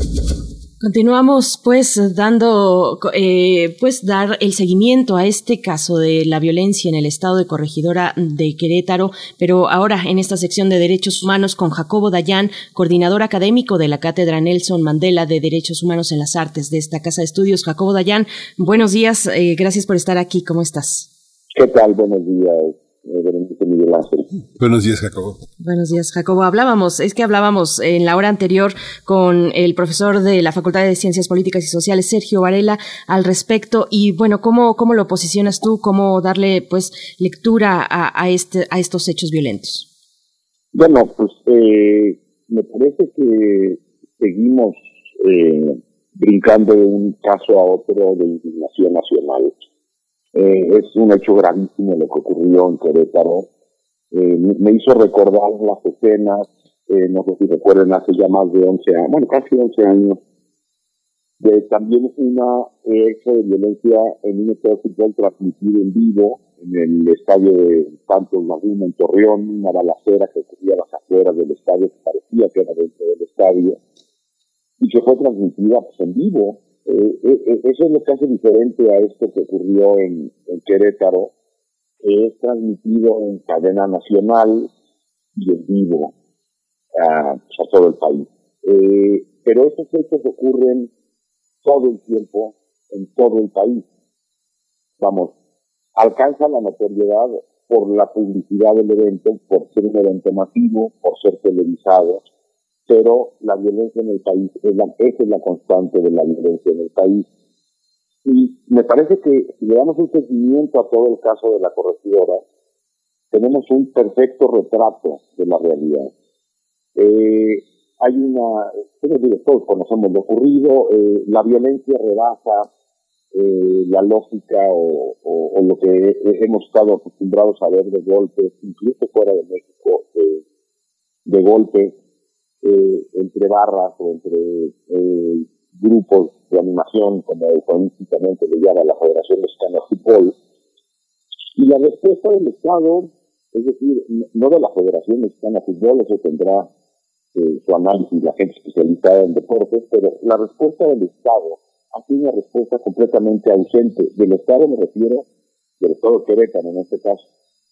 Eh, primero, eh, evidentemente fueron desbordados ante un eh, eh, partido de fútbol que se sabía que era de alto riesgo, ya había habido, hay antecedentes de, de grandes enfrentamientos entre, entre simpatizantes de estos equipos, nunca el tamaño de lo que vimos el fin de semana pasado, y el Estado, es decir, la policía estatal y municipal y la privada completamente ausente. Ahí están los videos para saber qué es lo que verdaderamente estaban haciendo, no haciendo nada, en algunos casos abriendo las rejas. Eh, vamos, el Estado acompañante de la violencia. Y luego cuando se empieza a dar los casos de la, situación de investigación, eh, hasta el día de ayer había 14, 16 personas detenidas y todavía decían que tenían 10 o 12 órdenes de aprehensión más, única y exclusivamente de autores materiales. Y ahí de nuevo la respuesta siempre del Estado mexicano ante hechos de violencia. Como es más complicado y es más, eh, encuera más las carencias institucionales y las complicidades institucionales, investigar autores intelectuales o altos mandos hasta donde se tenga que llegar. Pues mejor si nos vamos por autores materiales. Es lo mismo y, se reacciona igual ante la masacre de la familia Levarón, ante el asesinato de una periodista, ante la violencia en un estadio. El Estado mexicano, en este caso Querétaro, pero podría ser Baja California, o podría ser Nayarit, o podría ser el gobierno federal, y no importa el sexenio, podría ser hace 30 años, o hace 10, o, o el día de hoy. El gobierno, los gobiernos mexicanos reaccionan de la misma manera, deteniendo autores materiales y nos presumen como si eso fuera justicia, como si con eso se fuera a acabar con la violencia, no nada más la del estadio, sino la violencia que vivimos de manera desbordada en el país. Tenemos una impunidad sistémica que rebasa el 96-97%, y cuando los hechos se convierten en mediáticos, como en el caso del fútbol, el Estado se ve obligado a reaccionar. Es decir, en este caso Querétaro no podría no detener a nadie, porque si en vez de haber sido en un estadio de fútbol y el hecho televisado hubiera sido en la calle, lo más probable es que no se hubiera detenido a nadie. Por ejemplo, el caso de Michoacán, o, el ejemplo que quieran, vamos. Eh, están las cifras, más del 96%, 97% de impunidad. El Estado mexicano se ve obligado a reaccionar cuando eh, se ve evidenciado en, los grandes medios masivos de comunicación y el caso se convierte en emblemático para la sociedad. Y reacciona detenido autores materiales. Todo esto ocurre al mismo tiempo la Fiscalía General de la República está metida en un, y el fiscal particularmente, en un escándalo tremendo, porque pues, nos, enteramos a través de estas filtraciones de ideas ilegales, evidentemente, sería, es demasiado grave que en este país se pueda espiar más ni menos que el fiscal general de la República, así deben de estar los protocolos de seguridad en la fiscalía, deben ser ridículos, y, eh, y nos enteramos de lo que prácticamente todos ya sabíamos, estos eh, entretelones de la justicia en este país, donde el fiscal dice que tiene a tres o cuatro ministros de la Suprema Corte ya apalabrados, donde le sueltan por abajo del agua unos expedientes, otra vez el control político de la justicia. Y me parece que lo que tuvimos este fin de semana es un retrato perfecto de cómo las violencias están ya están desbordando, están ya de manera muy preocupante en el país.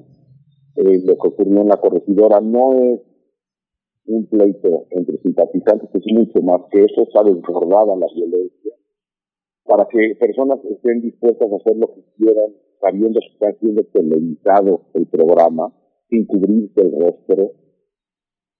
Se sabe, en este país todo el mundo sabe de la impunidad y la Procuración de Justicia en una brutal crisis, el presidente respaldando al fiscal general y el país hundido en violencia. Me parece que lo que ocurrió el fin de semana es un retrato perfecto de eh, la incapacidad del Estado mexicano, la falta del Estado del Estado. Ahí sí ya el Estado eh, con E mayúscula, pues, en los tres niveles, los tres poderes, eh, todos los gobiernos, por no hacerse cargo de la violencia, y eh, la respuesta mediática a la justicia nada más.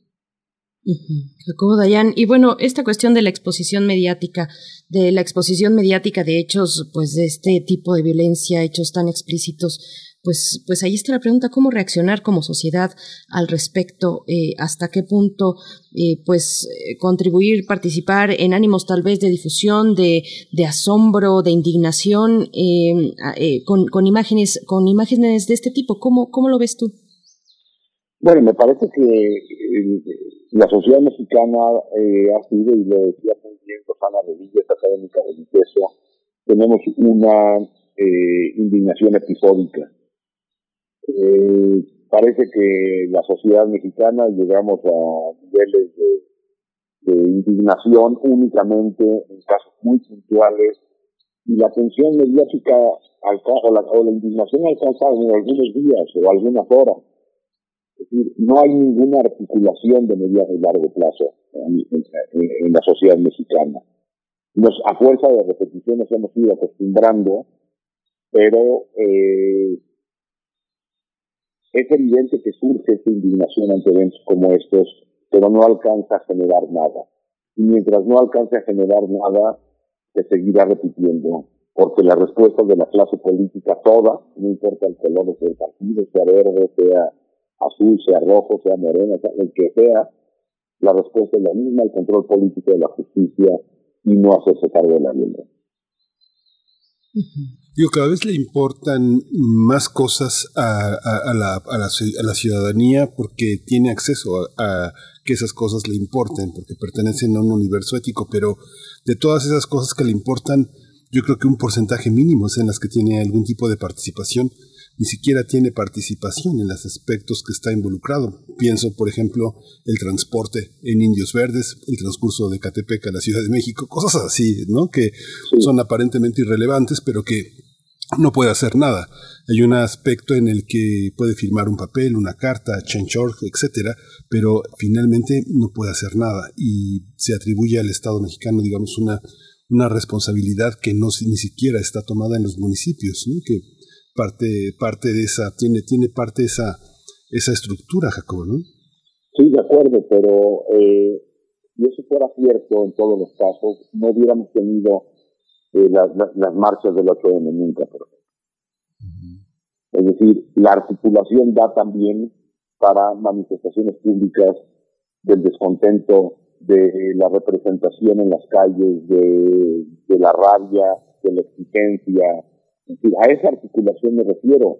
me queda claro que es difícil articular una respuesta desde, la sociedad civil, sobre todo en zonas tan amplias, a lo mejor en comunidades más pequeñas es, más factible, pero ni siquiera hay una articulación como para salir a las calles a decir basta. ¿Crees que tendría que alguien salir a las, por lo que pasó en Querétaro, salir a decir basta cuando tenemos los intereses de las televisoras ocultando información y sesgando y sus comentaristas machos violentos, este, completamente derechosos, conservadores, este, alimentando gran parte de una afición que está eh, sostenida en el entretenimiento allá en los cerros, en, este, en Gustavo Amadero, en Azcapotzalco, en Coajimalpa. Qué bueno que lo dices, eh, Miguel Ángel, porque me parece que la Federación Mexicana de Fútbol y los grandes medios de comunicación, si no se dan cuenta en estos momentos que no pueden continuar con un gran negocio como el que tienen en un país en llamas. O se articulan y hacen conciencia, o incluso perderán su negocio.